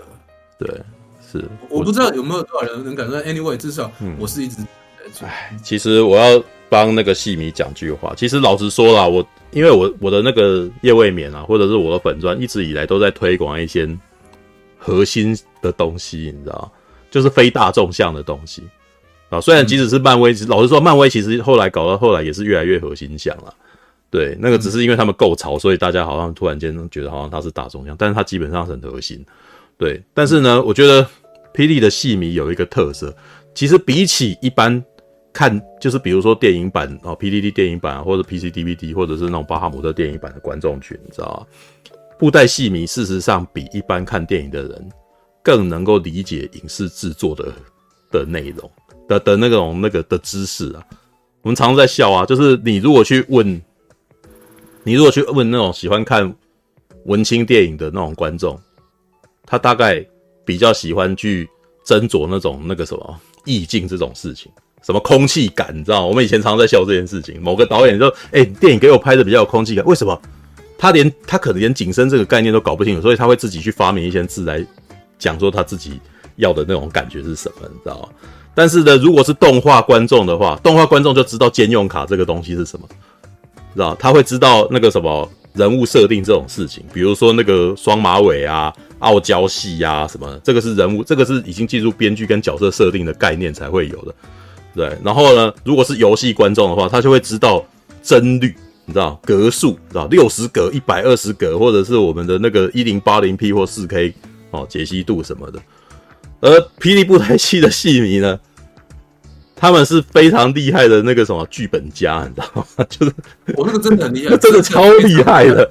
然后他们也会去对，对你说的，一直在吓死人，你知道？很，我觉得很恐怖。很多时候他们可能只要光看一个人的角色 啊，这个人是反派，知道？我靠，你你你把金厉害，知道吗？啊那啊那种灾啊，然后？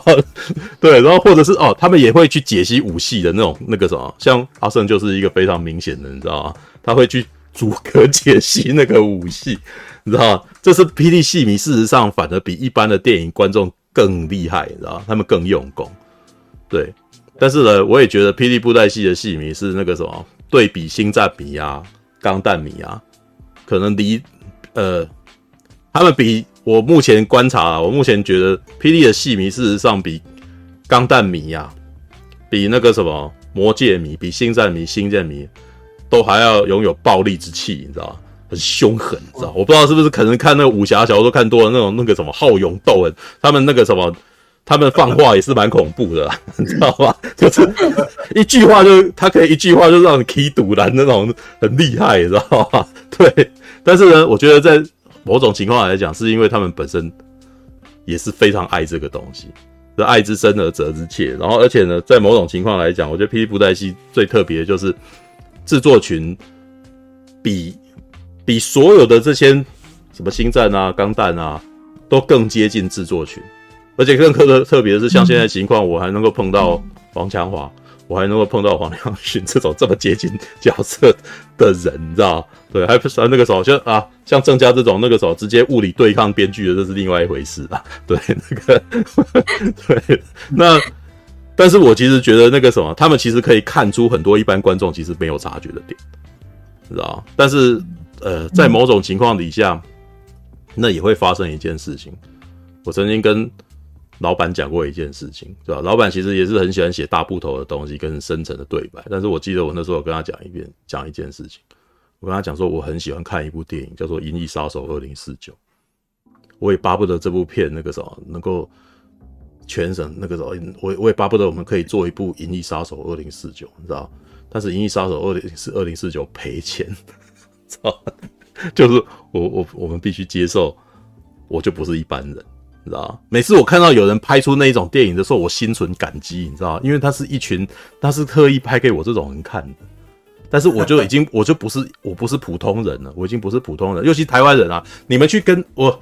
前几天上上个礼拜才有人在那边讲那个什么，才有人在布袋戏的某个讨论区说啊，我其实很难过，因为旁边的人都会都会一直嘲笑我说，你为什么要看布袋戏，知道吗？对，那可是，嗯，我觉得在某种情况来讲啊，不只是布袋戏的的粉丝啊，我身为钢弹迷，我也常常被人家嘲笑啊，都什么年纪了还要看卡通，也是会有长辈会或者是旁边的人这样讲啊。对，那你看什么星舰？那个不是那个什么，看什么怪力乱神的东西一堆。你在你在成长的过程中，你只要有喜欢某一样东西的核心事物的话，你一定都有这种经验啊！你一定都曾经被人家这样嘲笑霸凌过。但为什么呢？我自己的观察是，那是因为他们无知，是吧？那是因为他们无知。为什么？因为你你在这件事情上懂得比他们多啊。然后当你开始讲如数家珍的时候，他们会觉得他们不了解这件事情。他们不了解这件事情，他们就会觉得有点囧，他们就会觉得有点不自在。那他们要如何让自己自在一点？啊，你那个没什么了不起的，不就是这样子吗？你遇到的是一群不是很了解你的东西的人，在嘲笑你所深层理解的东西，这样子才可以让他们过心情，你心里面舒服一点，因为你知道他们不知道的东西，你知道吗？好，别的不提啦，你不要讲这个什么戏剧这件事情，玩车也是啊。你你如果是一个那种对于车辆非常了解的人，你知道吗？你开始开始跟人家讲说这个轮子怎样怎么说，那如果那个不懂的人他会怎么回应你？那你那个也没什么了不起的啦？不就是这样车子吗？对不对？对不对？浪费那么多钱，你你们一定会听到这种的啦。所以我们昨天才有在聊这件事情啊，如何推广布袋戏，你知道吗？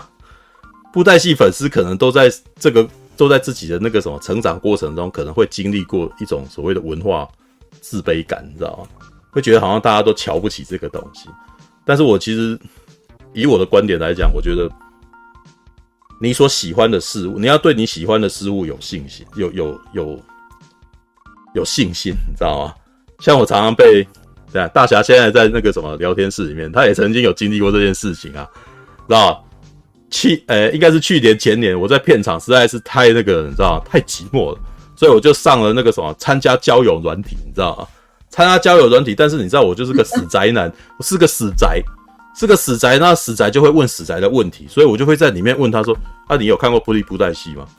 啊，你有没有看过《银翼杀手》？你知道？然后我还把这段戏截出截图出来。那一段时间大家大受欢迎，为什么？怎么会有人问这么蠢的事情在交友软体里面？那是为什么？这就代表难道你在交友软体里面，你就是要讲人家不求甚解的话题吗？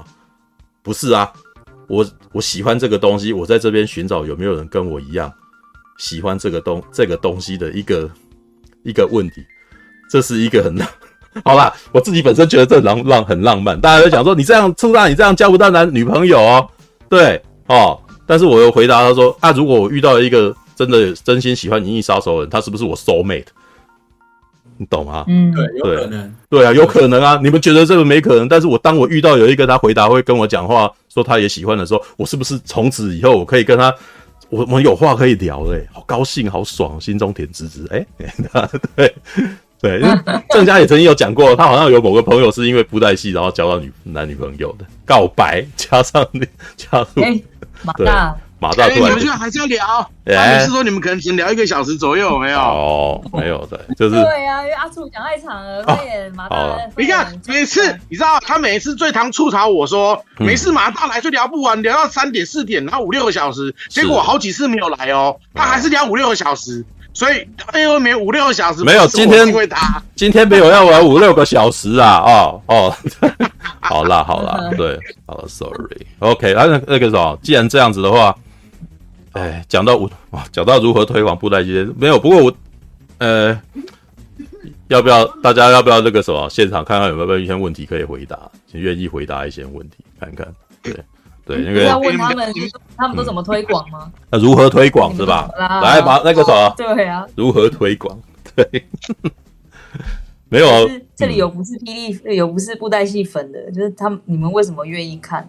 对，就是如果你要如何去介绍这个东西呢？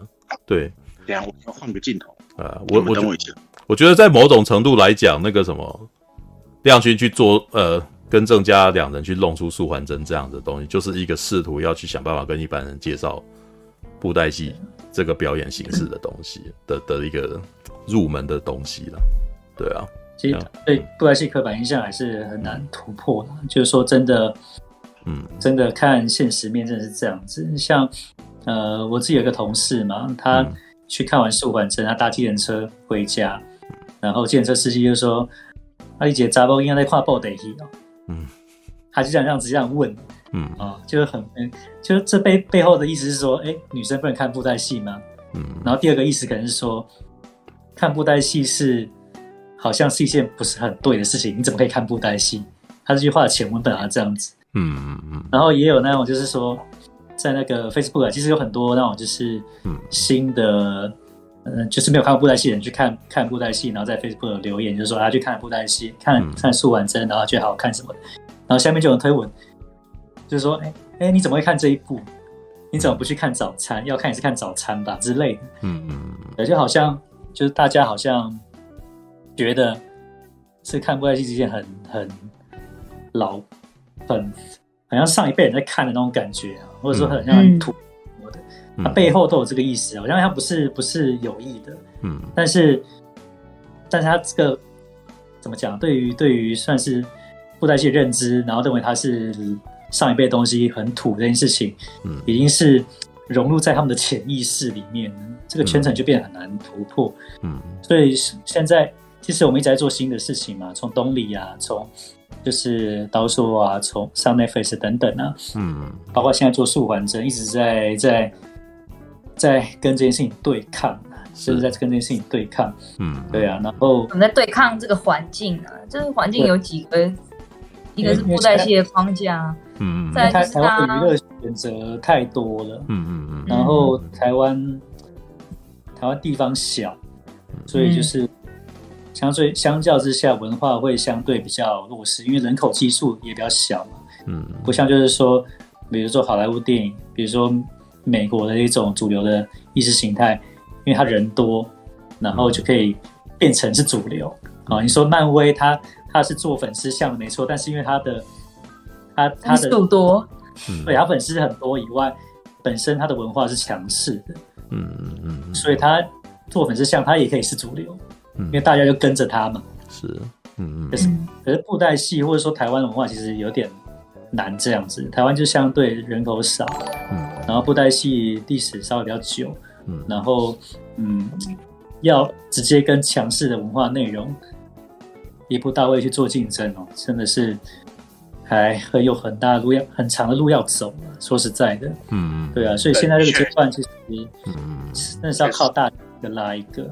嗯嗯嗯，因因为现在我现在看到有成功的案例，就是说愿意请他们，就愿意去看素还真啊，没有看过布袋戏的愿意看素还真，大部分就是被老老公啊、男朋友啦，或者是爸爸妈妈直接拖去。的，嗯，这一种，然后看了以后才说好看，然后才说我愿意去了解更多，大部分都是这样一个情境，嗯，所以是真的需要一个拉一个才有办法，就是让更多去了解，因为跟他们想的真的不一样。嗯，跟他们想象中是老一辈的，嗯、然后很土的那个真不一样。我真的觉得现在，就是台湾布袋戏啊，或者说霹雳啊，不管金光也好，嗯，真的是全世界独有的，然后是非常厉害的。嗯嗯嗯嗯，一种，所以你们一定要撑下去啊！嗯、你们一定要加油撑下去。我觉得活下去才是最重要的，你知道吗？说，没说我们啊，我真的觉得是要说，嗯，所有的所有的布袋戏迷们，或者是我的粉丝们，因为布袋戏文化，大家觉得好像是批的是金光的是，皇家的事，你知道吗？可这不是，是大家的事。嗯嗯。嗯，是刚好我们只是做这一行，然后算是服务布袋戏跟服务就是那个观众的，嗯、我们把布袋戏就是利用布袋戏来来赚钱也好，然后但是也让文化可以去继续延续下去。嗯，但是其实文化要延续下去，就是要人喜欢，要人看，要人推。是啊，是啊，是啊，没有人喜欢就掰了，真的。对啊，对啊，对啊，对啊，嗯嗯，对啊，所以现在我们其实面真正面临的。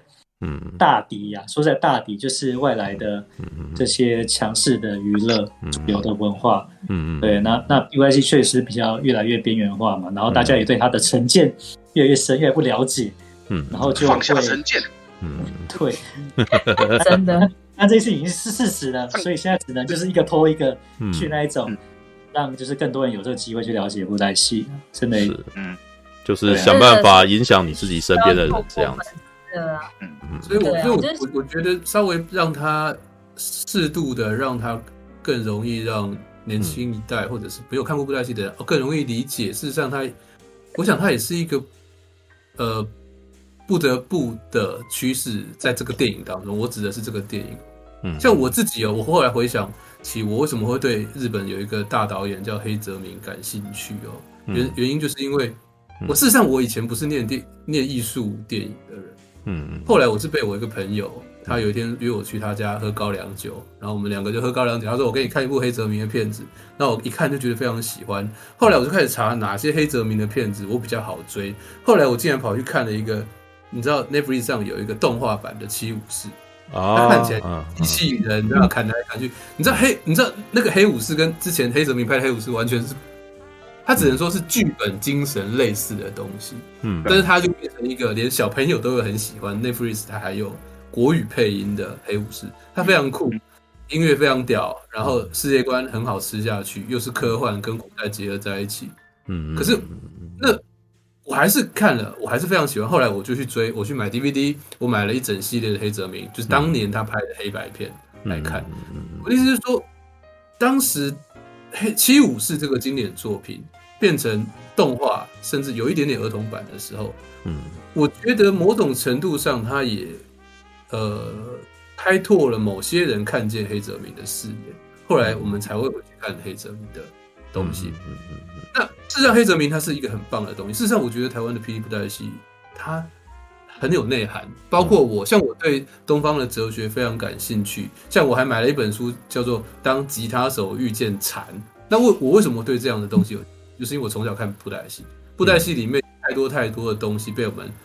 好像就是带带给我们一点点哲学的味道，包含素还真跟当年城市老手的那个对话，包含日本的对不对？东瀛的军神神无月谈过的，事实上很多东西都有东洋的哲理，呃，这种所谓古代的东方的哲学，我觉得他东西不输黑泽明，嗯嗯嗯，甚至他比黑泽明更容易懂，嗯嗯嗯嗯嗯。那有时候我们像我自己在做这部电影的时候，我就想，我能不能让很多人，包括连小朋友，他不需要有太多的名词在里面，他就能看得懂。我可以用音乐在引导他，更容易知道这件事情是什么。嗯，事实上，这是我自己蛮大的考量。所以，我觉得很多呃朋友会说，呃，这个电影当中有一些东西好像没有那么呃传统。那也许下一部会很传统，也许不同的电影会有不同的风格。嗯，但是这部电影当中，我自己所考量的点倒是，呃，我希望很多人。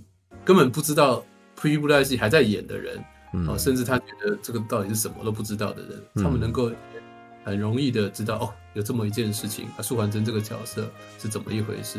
嗯，我觉得策略跟想法上，嗯嗯嗯嗯，嗯嗯嗯。嗯嗯，OK，我是这样觉得，就是呃，像刚一开始那个半平初大家问的那个问题，就是。你还记得你第一次看戏的时候吗？你是怎么样被吸引进来的？我觉得每一个老粉都曾经是新戏迷，对，是，对，我们每一个人都有那个一第一第一次印象深刻，第一次入坑的时候，他那个时候是我觉得好像初恋一样，非常美好。对，然后啊、呃，像当初看《圣石传说》看完，我只是我只是很想知道三传人去哪里而已，因为三传人才演一下两分钟而已嘛。对，然后他就说他们去执行任务了，所以我就一直去追，一直追，然后后来才知道哦，三传人才知道一页书，一页书没有在圣人传说出来，然后才知道为什么大家对素还真的评价是这样，因为萧煌奇很讨厌他，然后有很多疑问，有很多干嘛，可是这个都吸引，那很像是一个吸引你入坑的东西，你会想要知道更多更多，对，就好比。对比来说，你看《无限列车》之后，你就去追《鬼灭》的前面，《鬼灭》的后面，第二季现在在播，甚至去追到那个漫画。对我，我会觉得说啊，这《素还真》或许可以是一个一个很好的第一步，对，就在这个时代里面一个最好的第一步。然后，呃，可以可以带你自己的朋友哦，或许你你。想要介绍你给你朋友，或许你想要推荐你朋友进入霹雳布袋戏的世界，然后带他去看电影，然后入门的门槛很低，然后呃使用的一些语言也比较比较比较没那么像电视剧那么传统，对，但是慢慢的慢慢的，嗯，他会慢慢的进入霹雳的世界，对啊，因为想当初当初看完《圣石传说》就去买。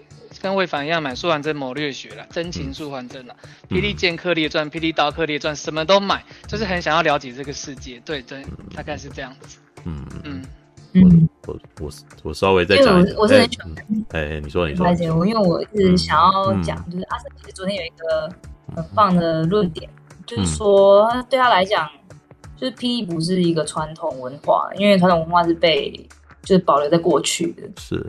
他是把它当成就是娱乐来看待，那确实我们也是把自己定位成这个角色，因为我们自己知道，一旦我把我定位成过去的文化，嗯，我就不可能走出去了，那也就到此为止，嗯嗯嗯。所以我觉得大家讲这么多，我相信，呃，每一位粉丝，不管是呃怎么讲，爱之深责之切的，或者说真的很很欣赏的，我相信大家面临的。共同的问题都是在于，一定有一个焦虑是布袋戏会不会消失，尤其是我所记忆的布袋戏会不会消失？嗯、我自己也在面临这件事情。嗯嗯。可就因为如此，就我们更要往外推。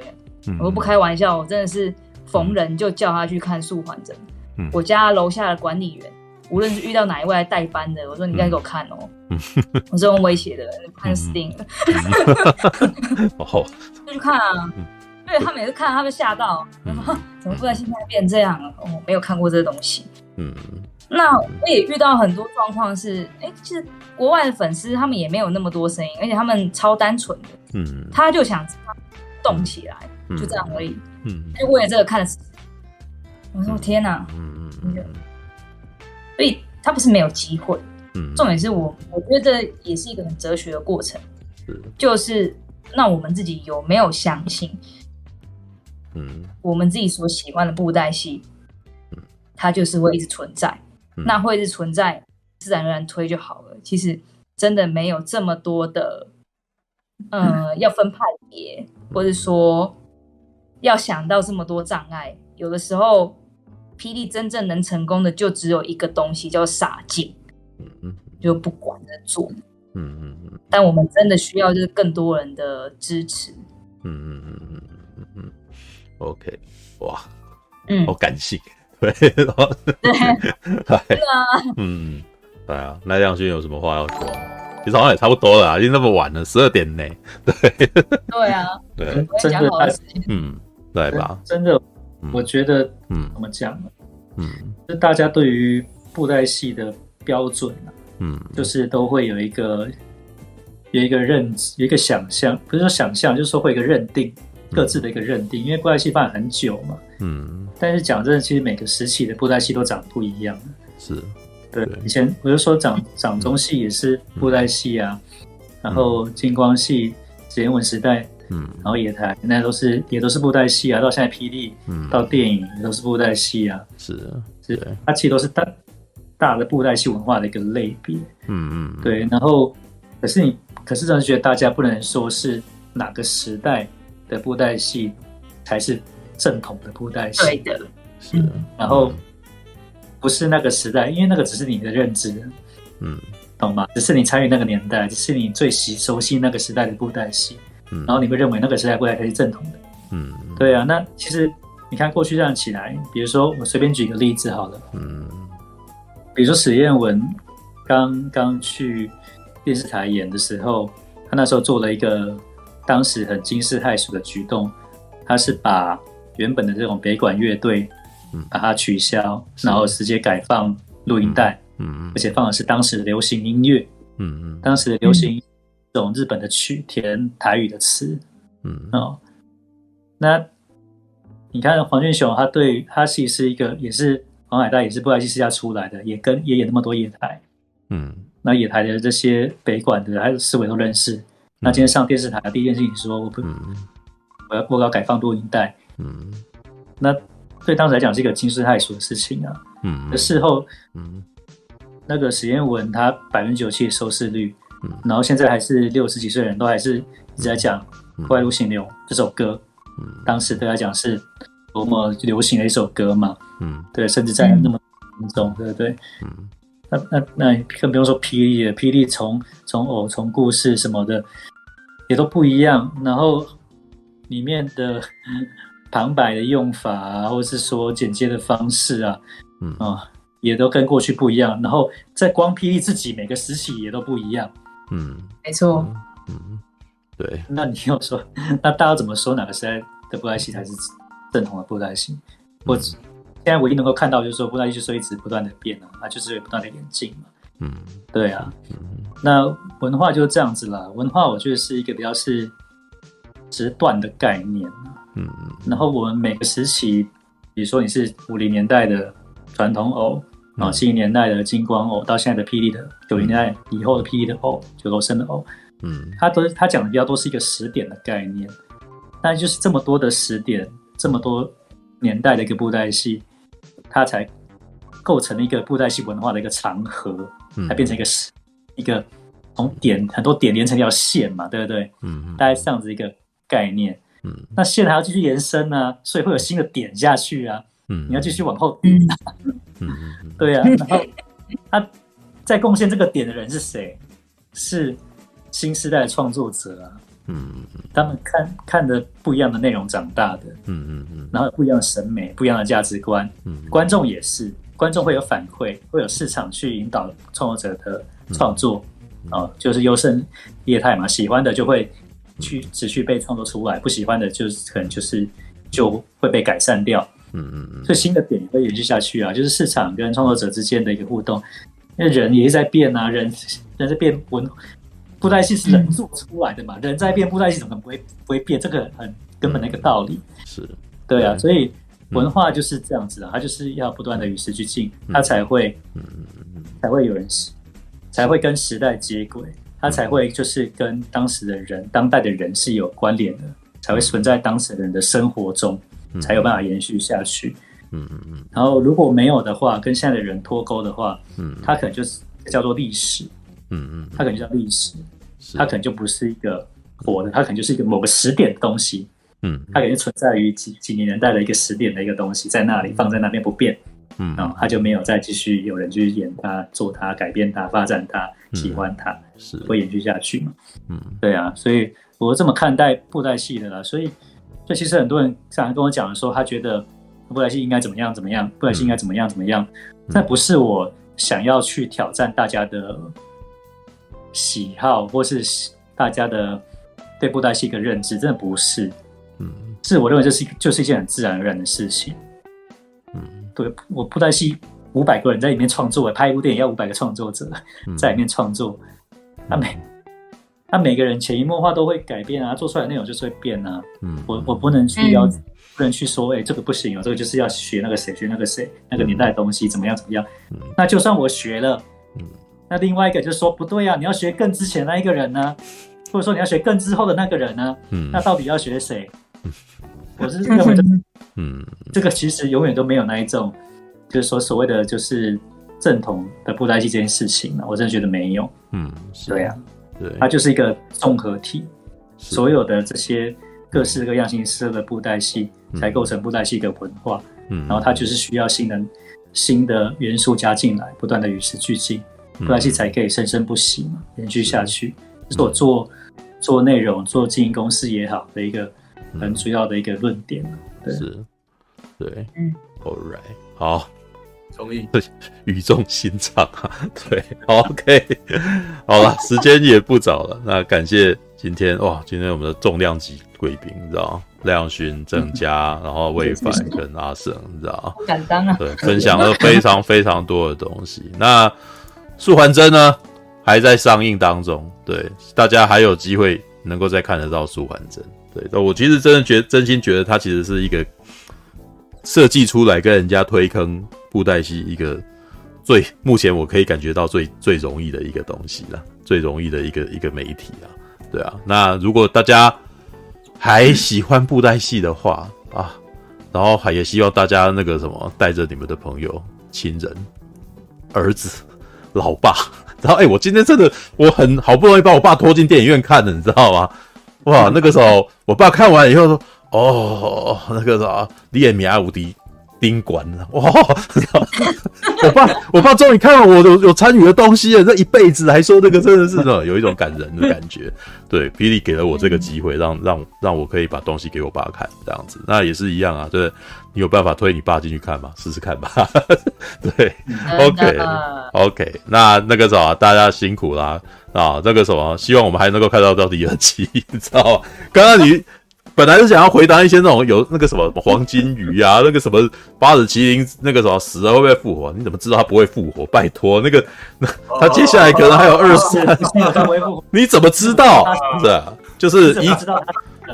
你又不是不，你怎么知道呢？你怎么你又没有，你又不是不知道霹雳，你又不是不知道霹雳，基本上那个什么，没有人从来。从来没有人真的死过，你知道吗？对，好怕。连老师都猜不透霹雳了。对，然后 或者九千霄都疑似复活了，或者是有些人在问什么呃八尺麒麟为什么没皮影脚？哎，你怎么知道他现在那个什么？现在就是以后了嘛？哎、哦。这个这都都是都是很有可能，有啦，就是听集而已，大家都对好不好？这很多人很急啊，对不对？为什么这个是那个那个人了？哎，你怎么知道呢？你没有看大家笑成这个样子吗？就是一切都是有可能。All right，OK，那希望我们还有第二期可以看，加油啦，各位！真的是要认真说，就是大家一起经营布袋戏这个市场啊，嗯嗯嗯嗯嗯，是不是你在经营？其实是我们大家在经营。没错，没错，真的，真的。All right，OK，那就时间也差不多了。感谢那个啥，这几位特别来宾，谢谢大家，谢谢大家，各位观众，谢谢你们。OK，新年快乐，新年快乐，新年快乐，新年快乐。好，对，那个听错老班级都被我们排挤在外，他们在外面，好，他们挤着抢。OK，那那个啥，就先这样子哦。那那个啊，大家你们俩几位就可以去休息了。对，拜喽，拜喽，拜拜，拜拜，拜拜，拜拜，不要看书啊！谢谢大家，好，拜拜，谢谢，拜拜，拜拜。感谢您的收看，喜欢的话欢迎订阅频道哦。